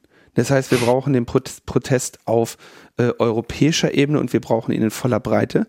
Ähm, und wir müssen dafür sorgen, dass die Verantwortlichen am Ende rational zurücktreten können. Die haben sich inzwischen drei Jahre in diesen in diesen Wahnsinnsvorschlag investiert. Die ersten Ideen kamen vor drei Jahren, da gab es so ein geleaktes Paper, wo sie über Technologie offen mal nachgedacht haben. Dann haben sie letztes Jahr die E-Privacy-Richtlinie abgeschwächt. Das heißt, sie haben Dinge, also so etwas zu bauen, war verboten. Das durfte man nicht. Das hatte die Europäische Union verboten in der E-Privacy-Richtlinie. Punkt. Darf man nicht. Dann haben sie gesagt, naja, wir müssen das ja zumindest mal erlauben. Und dann haben sie es erlaubt und ein Jahr später machen sie es verpflichtend. Das heißt, etwas, was vor einem Jahr noch aus guten Gründen sogar verboten war, wenn ein Unternehmen das getan hätte, soll jetzt verpflichtend werden mittels einer äh, EU-Verordnung. Ja, und es was ist, ist da passiert? Also was passiert denn in den Köpfen, die äh, vor also was ist ich wirklich jetzt von außen, was passiert, wenn du selber kapierst, es muss verboten werden, weil es ein Eingriff in die Menschenrechte ist, die jeder Bürger hat in der Europäischen Union, bis hin zu wir haben das Recht uns das selber zu nehmen. Es ist leider so, dass wir also seit vielen Jahren, und du hast ja gerade schon gesagt, dass es 2001 in den nächsten zehn Jahren konntest du mit Terrorismus begründen, was du wolltest. Und du warst auch keine Evidenz schuldig äh, oder irgendwie auch mal ein Test, äh, ob das, was du da redest, überhaupt sinnvoll ist. Na, das war einfach nicht so. Du hast gesagt, wir müssen jetzt hier, was weiß ich, dieses und jenes machen gegen den Terrorpunkt. Und alle haben gesagt, ja, Terror wollen wir nicht, also klar. Und so irgendwann müsste wahrscheinlich so 2009, 2010 kam dann äh, der Kindesmissbrauch hinzu. Da hat dann zum Beispiel Ursula von der Leyen, die ja jetzt auch bei der Chatkontrolle nicht weit weg ist, äh, ist damals hingegangen und hat gesagt, so, ich möchte jetzt hier im Internet Stoppschilder äh, anzeigen, da wo der ganze dokumentierte Kindesmissbrauch ist. Der war auch damals nicht im Internet. Ja, das ist, also Kindesmissbrauch und Dokumentationen davon sind in jedem Land dieser Erde verboten. Ich glaube, es gibt zwei Länder, die haben es nicht explizit verboten, weil die so ungefähr Sex verboten haben. Ja, ähm, also die haben es nur nicht nochmal explizit erwähnt. Aber es gibt, glaube ich, kein Land der Erde, das das äh, duldet oder in Ordnung findet. Ja, entsprechend hast du natürlich auch äh, Zusammenarbeit und so weiter. Wenn du dich bei einem Unternehmen meldest, auf deren Servern so etwas ist, die sind natürlich, die sind ja schockiert, die wollen das darunter haben. Aber mit Kindesmissbrauch und Terrorismus und jetzt in den letzten zwei Jahren äh, Schutz vor Corona äh, kannst du sehr weitgehende Grundrechtseinschränkungen problemlos vornehmen. Und ich, wenn ich keine Boshaftigkeit äh, zugrunde setze, ich muss immer davon ausgehen, ne? man sollte nichts zu der mit Boshaftigkeit erklären, was man auch mit einfacher Inkompetenz erklären kann. Dann, das ist ja nett. Wirklich nett gesagt. Wenn ich, wenn ich, das mal so gelten lasse, ja, dann äh, kann ich mir ja vorstellen, dass es für jemanden, der, der oder die sich nicht mit dem Thema auseinandersetzt, einfach zu schlucken ist, dass man sagt, ja, ja, okay, ein bisschen Grundrecht gebe ich für die Kinder her. Ja, nur und selbst wenn ich diese Position habe, dann möchte ich ja bitteschön, dass das bisschen Grundrecht, was ich opfer, auch zielgerichtet investiert ist. Ja, und nicht äh, vergeudet wird. Und ich denke, deswegen versuche ich halt freundlich zu bleiben, weil ich weiß, dass wir das Ding sonst verlieren. Ja, das ist ein Frontalangriff auf, auf Grundrechte ja. in der Europäischen ja, ich, Union. Ich wäre wär auch freundlich äh, gegenüber den Bürgerinnen, die da nicht so tief einsteigen können, aber nicht gegenüber denen, die sich da jetzt seit drei Jahren damit befassen. Und ähm, ich, ich beobachte, so wie du gesagt hast, als letzte Station haben wir jetzt Corona und, ähm, und, und, und, und Covid-Pässe und du weißt da bestimmt besser Bescheid, ob dann und wo dann die Daten von diesen Covid-Pässen gespeichert werden. Also weißt du das, ohne dass wir jetzt in Tiefe gehen, ähm, das ist ja auch so, glaube ich, Datenschutz. Die Datenschützer waren da schon danach, dass wenn wir jetzt mit diesem Covid-Pass uns überall ausweisen, dass es nicht auf dem zentralen Server ist, wohin wir überall gereist sind und wo wir unseren Kaffee getrunken haben. Oder wie war das bei diesem Covid-Pass?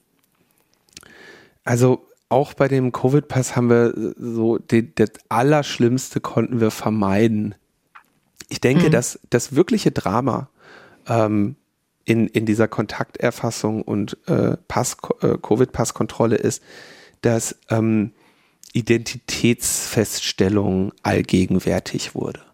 Und dass wir uns daran gewöhnt haben, etwas zeigen zu müssen, um ein Konzert zu besuchen, um einen Supermarkt zu besuchen, um ein Restaurant zu besuchen. Und da sind, glaube ich, die psychologischen Effekte äh, doch noch schlimmer als die Infrastrukturen, die jetzt technischerweise äh, gebaut wurden. Also ne, das, das große Drama äh, der allgemeinen Impfpflicht ist ausgeblieben. Ähm, das die schwersten Schnitzer, die alle natürlich anfangs drin sein sollten, der zentralen Standortüberwachung und Sammlung mit der, mit der ursprünglichen Idee der Corona-Warn-App auch ähm, ja, zentrale Verifikation online von ähm, Covid-Pässen. All diese Dinge haben wir geschafft, äh, ja, abzuwenden. Teilweise dadurch, dass wir als Netz-Community oder als CCC bessere Vorschläge gemacht haben. Ähm, teilweise dadurch, dass wir äh, natürlich auch die Leute kennen, die sowas bauen und denen sagen, Leute, überlegt euch bitte, ne, das könnt ihr auch so und so lösen, jetzt macht doch mal was Vernünftiges und die dann auch sagen, ja, hast ja recht, ich muss nur noch den Chef davon überzeugen. Also da hat, gab, gab es auch teilweise Inkompetenz. Gleichzeitig sind es aber so Sachen durchgerutscht, wie die, wie die Luca-App, wo einfach ein, ein, Unternehmen daherkommt, sich, äh, ich was wandert, mit 20 Millionen Euro so eine App äh, finanzieren lässt vom Staat und die jetzt gerade äh, Anteile daran für 30 Millionen an irgendwelche russischen Investoren verkauft, ja. Und die jetzt quasi das als, als Amtsschubförderung nehmen für irgendwie eine Payment-App, die also da einfach mal, also da kann man ja ganz klar sagen, da waren halt Geschäftemacher, die haben gerochen, dass sie jetzt hier gerade Förderungen abgreifen können, wenn sie ihr Produkt geschickt äh, platzieren und die machen sich jetzt damit reich. Ja? Ähnlich wie auch äh, die Testzentren ja ohne Ende betrogen haben. Also ich will damit sagen. Aber die haben immerhin keine Daten gesammelt, die konnten ja einfach so Geld kassieren, die konnten ja quasi abgeben. Ich habe 700.000 Leute getestet und wie kam es ja. bezahlt? Ja, aber weißt du, das ist für mich so richtig ich meine, was mich daran so ärgert, ist ja, dass die ganze Querdenker-Szene etc. ja aufgrund solcher Fantasien, die man daraus entwickeln kann, Dystopien, dann auch Leute mobilisieren kann. Ne? Du hast dann plötzlich eben, wenn der Staat mit solchen Überwachungsfantasien rauskommt, die dann letztlich nur gebremst werden, weil es Akteure wie euch gibt, ähm, dass dann andere Leute das wiederum, obwohl ihr die gute Arbeit macht, andere das instrumentalisieren können und sagen können, ja, ja, aber der Staat wollte ja eigentlich? Und mhm. im nächsten Schritt habe ich schon auch Fragen, ähm, die Edward Snowden immer mit so einem lapidaren Tweet, würde man fast sagen, aber er weiß da sicher, wovon er redet, wenn dann eben bis hin zur Oma dieser äh, Covid-Pass registriert wurde und man weiß, es geht, du, du bist ja so freundlich und sagst, es ist Inkompetenz, ich unterstelle Staaten eben auch immer so ähm, machiavellistisch, ähm, sagen wir mal, die Unterstellung, dass sie halt der Verführung der Macht nicht äh, nicht gewachsen sind, sondern sie wollen sie, weil sie möglich ist zu haben. Und, und das ist glaube ich, an der Stelle, dass wir jetzt tatsächlich bibbern sollen, ob die Chat-Kontrolle durchkommt. Das erstaunt mich vom Freiheitsthema her wirklich. Also, dass wir als europäische Bevölkerung, die es ja so gar nicht gibt, eigentlich sind es halt eben kleinere Länder für sich, mhm. aber dass die Öffentlichkeit nicht in der Lage ist, demokratisch dem einen Riegel vorzuschieben, was sicher auch der Erschöpfung nach Corona und der jetzigen Krise zuzuschreiben ist. Aber was kann man tun, um das Ganze irgendwie öffentlich noch klarer zu machen, wie dringlich das ist? Oder wo seht ihr eure Möglichkeiten oder was kann man tun, um das zu unterstützen? Die, die, die Falle ist ja hier kommunikativer Art. Wir müssen, wenn wir den Protest dagegen formieren, uns immer als allererstes der Verharmlosung von ähm, Missbrauch von Kindern und dokumentiert Dokumentationsverbreitung davon. Äh, erstmal dagegen müssen wir uns wehren. Ja, das ist eine Lehre, die kennen wir aus der alten Zensursula-Debatte. Wie gesagt, was dann natürlich in der Regel kommt, und ich äh, stimme dir zu, ja, die Staaten holen sich solche Rechte mit äh, Eingangs, ne, schwerer Kindesmissbrauch, Terrorismus und so weiter. Und was dann passiert ist, dass diese Rechte ausgeweitet werden. Wir können uns darauf verlassen, dass jeder neue Innenminister und leider jetzt offenbar auch jede neue Innenministerin einen neuen Anlauf versucht. Und das mhm. ist, da, da würde ich jetzt, also anschließend an das, was du sagst, es gibt da offenbar irgend so eine Tendenz in den Demokratien, dass sie auch sehr klar sagen, also Horst Seehofer hat es ja formuliert, dass sie sagen, wir schreiben erstmal alles rein und die, die, die nicht verfassungskonformen Ränder, die kann ja dann ähm, die kann ja dann Karlsruhe abschneiden. Dann wissen wir wenigstens, dass wir auch genau an der Kante der Verfassungsgemäßheit noch uns bewegen. Aber lass uns bloß aufpassen, dass da nicht noch eine Grasnarbe entsteht von irgendetwas, was wir nicht voll, vollends ausgereizt haben. Horst Seehofer hat da irgendwann mal gesagt, so, man muss den Gesetzen komplizierte Namen geben, äh, damit sie es nicht merken. Ja, also das gute Kita-Gesetz wäre das Gegenteil. Aber vielleicht muss man ihm banale, einen banalen Namen geben. Aber du hast total, du, äh, sorry für den albernen Einwurf, aber ähm, ich finde auch nochmal wichtig an der Stelle zu erwähnen, weil ähm, zum Beispiel ja in Hessen dann von den Servern der Polizei teilweise Adressen rausgegangen sind von Menschen, die damit rechtsextremen ähm, Bedrohungen zu tun hatten. Also die, ja, die Gefahren, die auch, also es ist natürlich krass, dass es so ist, aber die die Polizei ist halt nicht jedermanns Freund und Helfer und auch da gibt es Probleme mit Rechtsextremisten. Und was für ein Rattenschwanz an Problemen das eben nach sich zieht, noch bevor man bei der Dystopie des Überwachungsstaates ist, nämlich dass auch im Staat Leute sind, die, ähm, ja, die ihre eigene Auffassung von Demokratie haben. Ähm, Linus, absolut richtig. Ich möchte noch einen kurzen Punkt anbringen. Ich habe gerade gesagt, der Fußballer wäre der einzige, der jemals äh, dokumentierten Kindesmissbrauch über einen Chat, äh, über einen Messenger verschickt hat. Ich glaube, irgendwie letzte Woche gab es so eine Meldung, dass in Hessen 110 rechtsradikale Polizeigruppen, 67 davon mit strafrechtlichen Inhalten und einzelne davon auch mit dokumentiertem Kindesmissbrauch. Das ist unsere hm. Polizei in Hessen. da wurden irgendwie ja. Strafverfahren gegen, gegen cool. irgendwie 30 Personen eingeleitet und äh, ein paar hundert haben es sich angeschaut. Das ist unsere Polizei. Ja, und wir sind beim Hessischen Rundfunk. Nein, Quatsch. Aber ich finde ich finde es ja gut, dass es gerade hier zur Sprache kommt. Und ich finde, ähm, das zeigt einfach die Komplexität dieses Themas und das zeigt auch, warum es mir wichtig war, dass du mal da bist. Und es gibt so viele Felder. Und je länger ich mit dir rede, desto mehr merke ich, wie tief das doch in unser aller Alltag ähm, reingeht. Und äh, dass es halt nicht so was Abstraktes ist für Nerds, was es natürlich ist, wenn man es verstehen will auf der einen Seite. Aber auf der anderen Seite sind wir alle krass davon betroffen gelaufen, so wie du gerade gesagt hast. Wir mussten uns ausweisen, um äh, ja, um in den Kaffee zu gehen. Und und auch bei Ärzten musstest du halt zeigen, wie ist dein Status. Und ähm, ich glaube, das sind dann auch so die im Alltag das interpretiere ich manchmal so als Schriftstellerin oder als jemand, die über Geschichten und, und, Bilder und Mythen teilweise die Welt versteht, dass solche Vorgänge im Alltag in manchen Leuten auch so Fantasien triggern, ne? dass eben auch manchmal so Verschwörungsfantasien so ein leichtes Spiel haben, weil die Infrastruktur erinnert eben an sehr krasse Dystopien, ne? dass Bürger an der und der Stelle und sie können dann irgendwann nicht mehr differenzieren, sei es, weil sie in, äh, selber eine Angststörung kriegen oder infiltriert werden von diesen Verschwörungsgeschichten, aber dass man auch aufpassen muss innerhalb der Demokratie, wenn solche Schwellen plötzlich halt nur noch ähm, mit staatlicher Beobachtung äh, möglich werden. Und gerade diese Chatprotokolle haben mich ziemlich schockiert, weil ich echt nicht erwartet habe, dass man es wagen würde. Du hast ja ziemlich nebenher auch nochmal wiederholt, dass weder China noch Russland sowas hat. Und dass das demokratische, freie Europa sich sowas herausnimmt, fand ich schon ein starkes Stück und ja, war für mich auch so ein Hauptgrund, warum ich mit dir reden wollte. Und ich würde es gern auch nutzen, wenn du jetzt ähm, die Chance hast, unseren Freiheit Deluxe-Fans irgendwie zu sagen, guckt mal hier und da, was würdest du sagen, sollen Leute so in ihren Alltag integrieren? Welche Seiten sollen sie vielleicht mal sich angewöhnen, mal zu gucken, um zu schauen, was passiert da, wo kann ich mich informieren, wenn jemand das nicht hauptberuflich macht? Also wie kann man diese Media Literacy oder äh, ja, Sicherheitspolitik ein bisschen in sein Leben integrieren? Puh, da, oh, jetzt äh, überfällst du mich mit äh, äh, Ja, voll fies. Jetzt mache ich auch nie so hands-on, aber ich finde, da sind wir alle so Analphabeten. Das gibt mir ein, zwei Tipps. Von mir aus gib mir erst erstmal folgt alle Linus auf Twitter. So mache ich jetzt mal Werbung für dich, Linuzifer. Und ähm, was würdest du noch sagen? Eine Homepage, wo man drauf sollte und äh, eine Petition, die es gerade gibt, glaube ich, auch zum Thema Chatkontrolle. Chat ich sage immer Chatprotokolle. Ähm, ja, dann, dann ganz einfach Podcast äh, logbuchnetzpolitik.de. Da versuche ich wöchentlich mit Tim und anderen Gästinnen und Gästen diese Themen zu erklären. Das ist so, glaube ich, der beste Einstieg, weil wir da natürlich ähm, eben ja Fachthemen versuchen allgemein verständlich äh, wiederzugeben.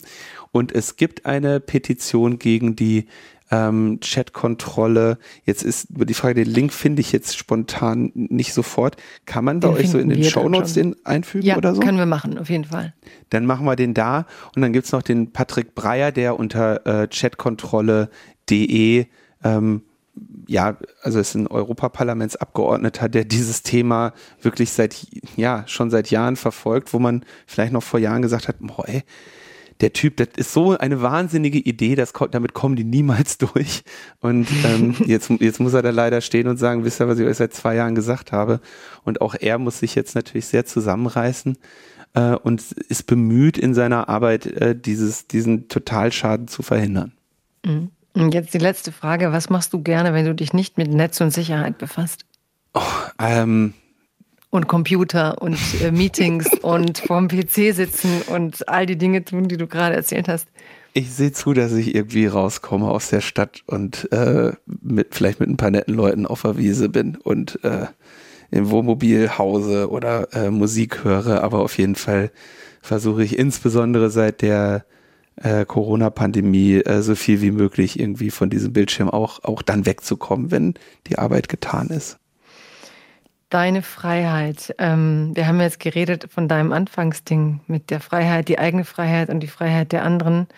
Was wäre für dich das Schlimmste, was Leute bei dir hacken könnten? Oder wenn, welche Form wäre für dich das Schlimmste, wenn der Staat sich bei dir einmischen könnte? Also ich denke, diese Chat-Kontrolle-Sache wäre schon ein, also das wäre schon so der Moment, in dem ich eventuell aufhören würde, mein Smartphone zu benutzen ich habe, also natürlich, weil ich in diesem Bereich arbeite, weil ich da Ahnung von habe, weil ich weiß, wie ich mich schütze, habe ich ein insgesamt halbwegs gutes Gefühl, ja, ähm, wie ich mich gesichert habe. Ich weiß aber natürlich auch, dass mit Sicherheit auch ich Fehler mache oder Fehler gemacht habe.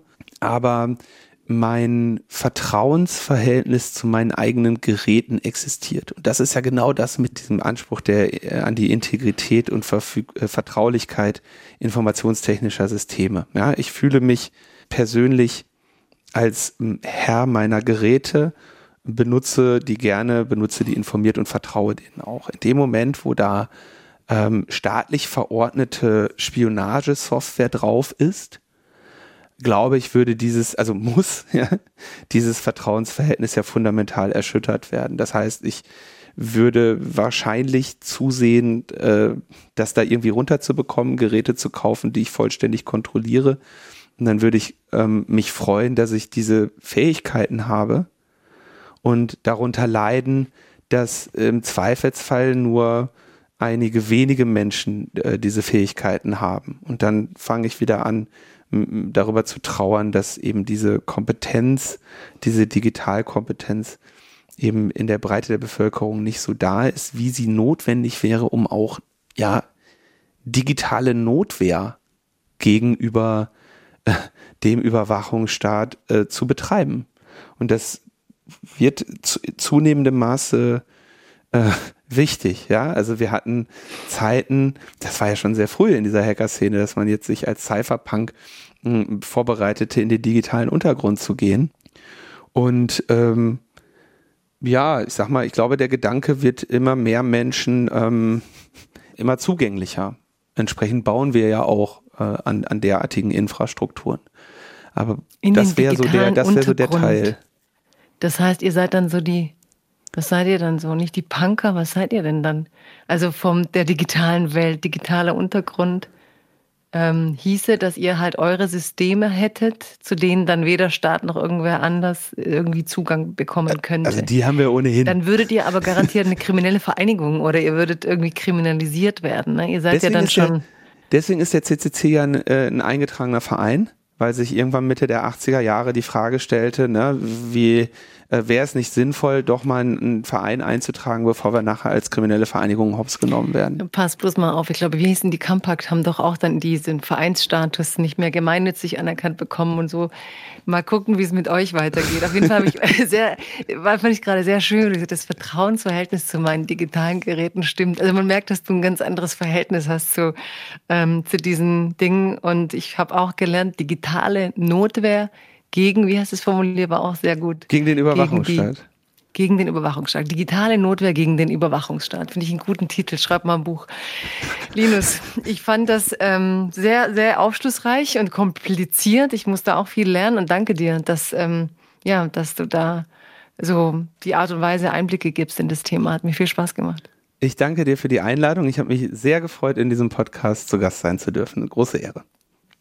Dankeschön. Große Freude an meiner Seite. It's a new dawn, it's a new day.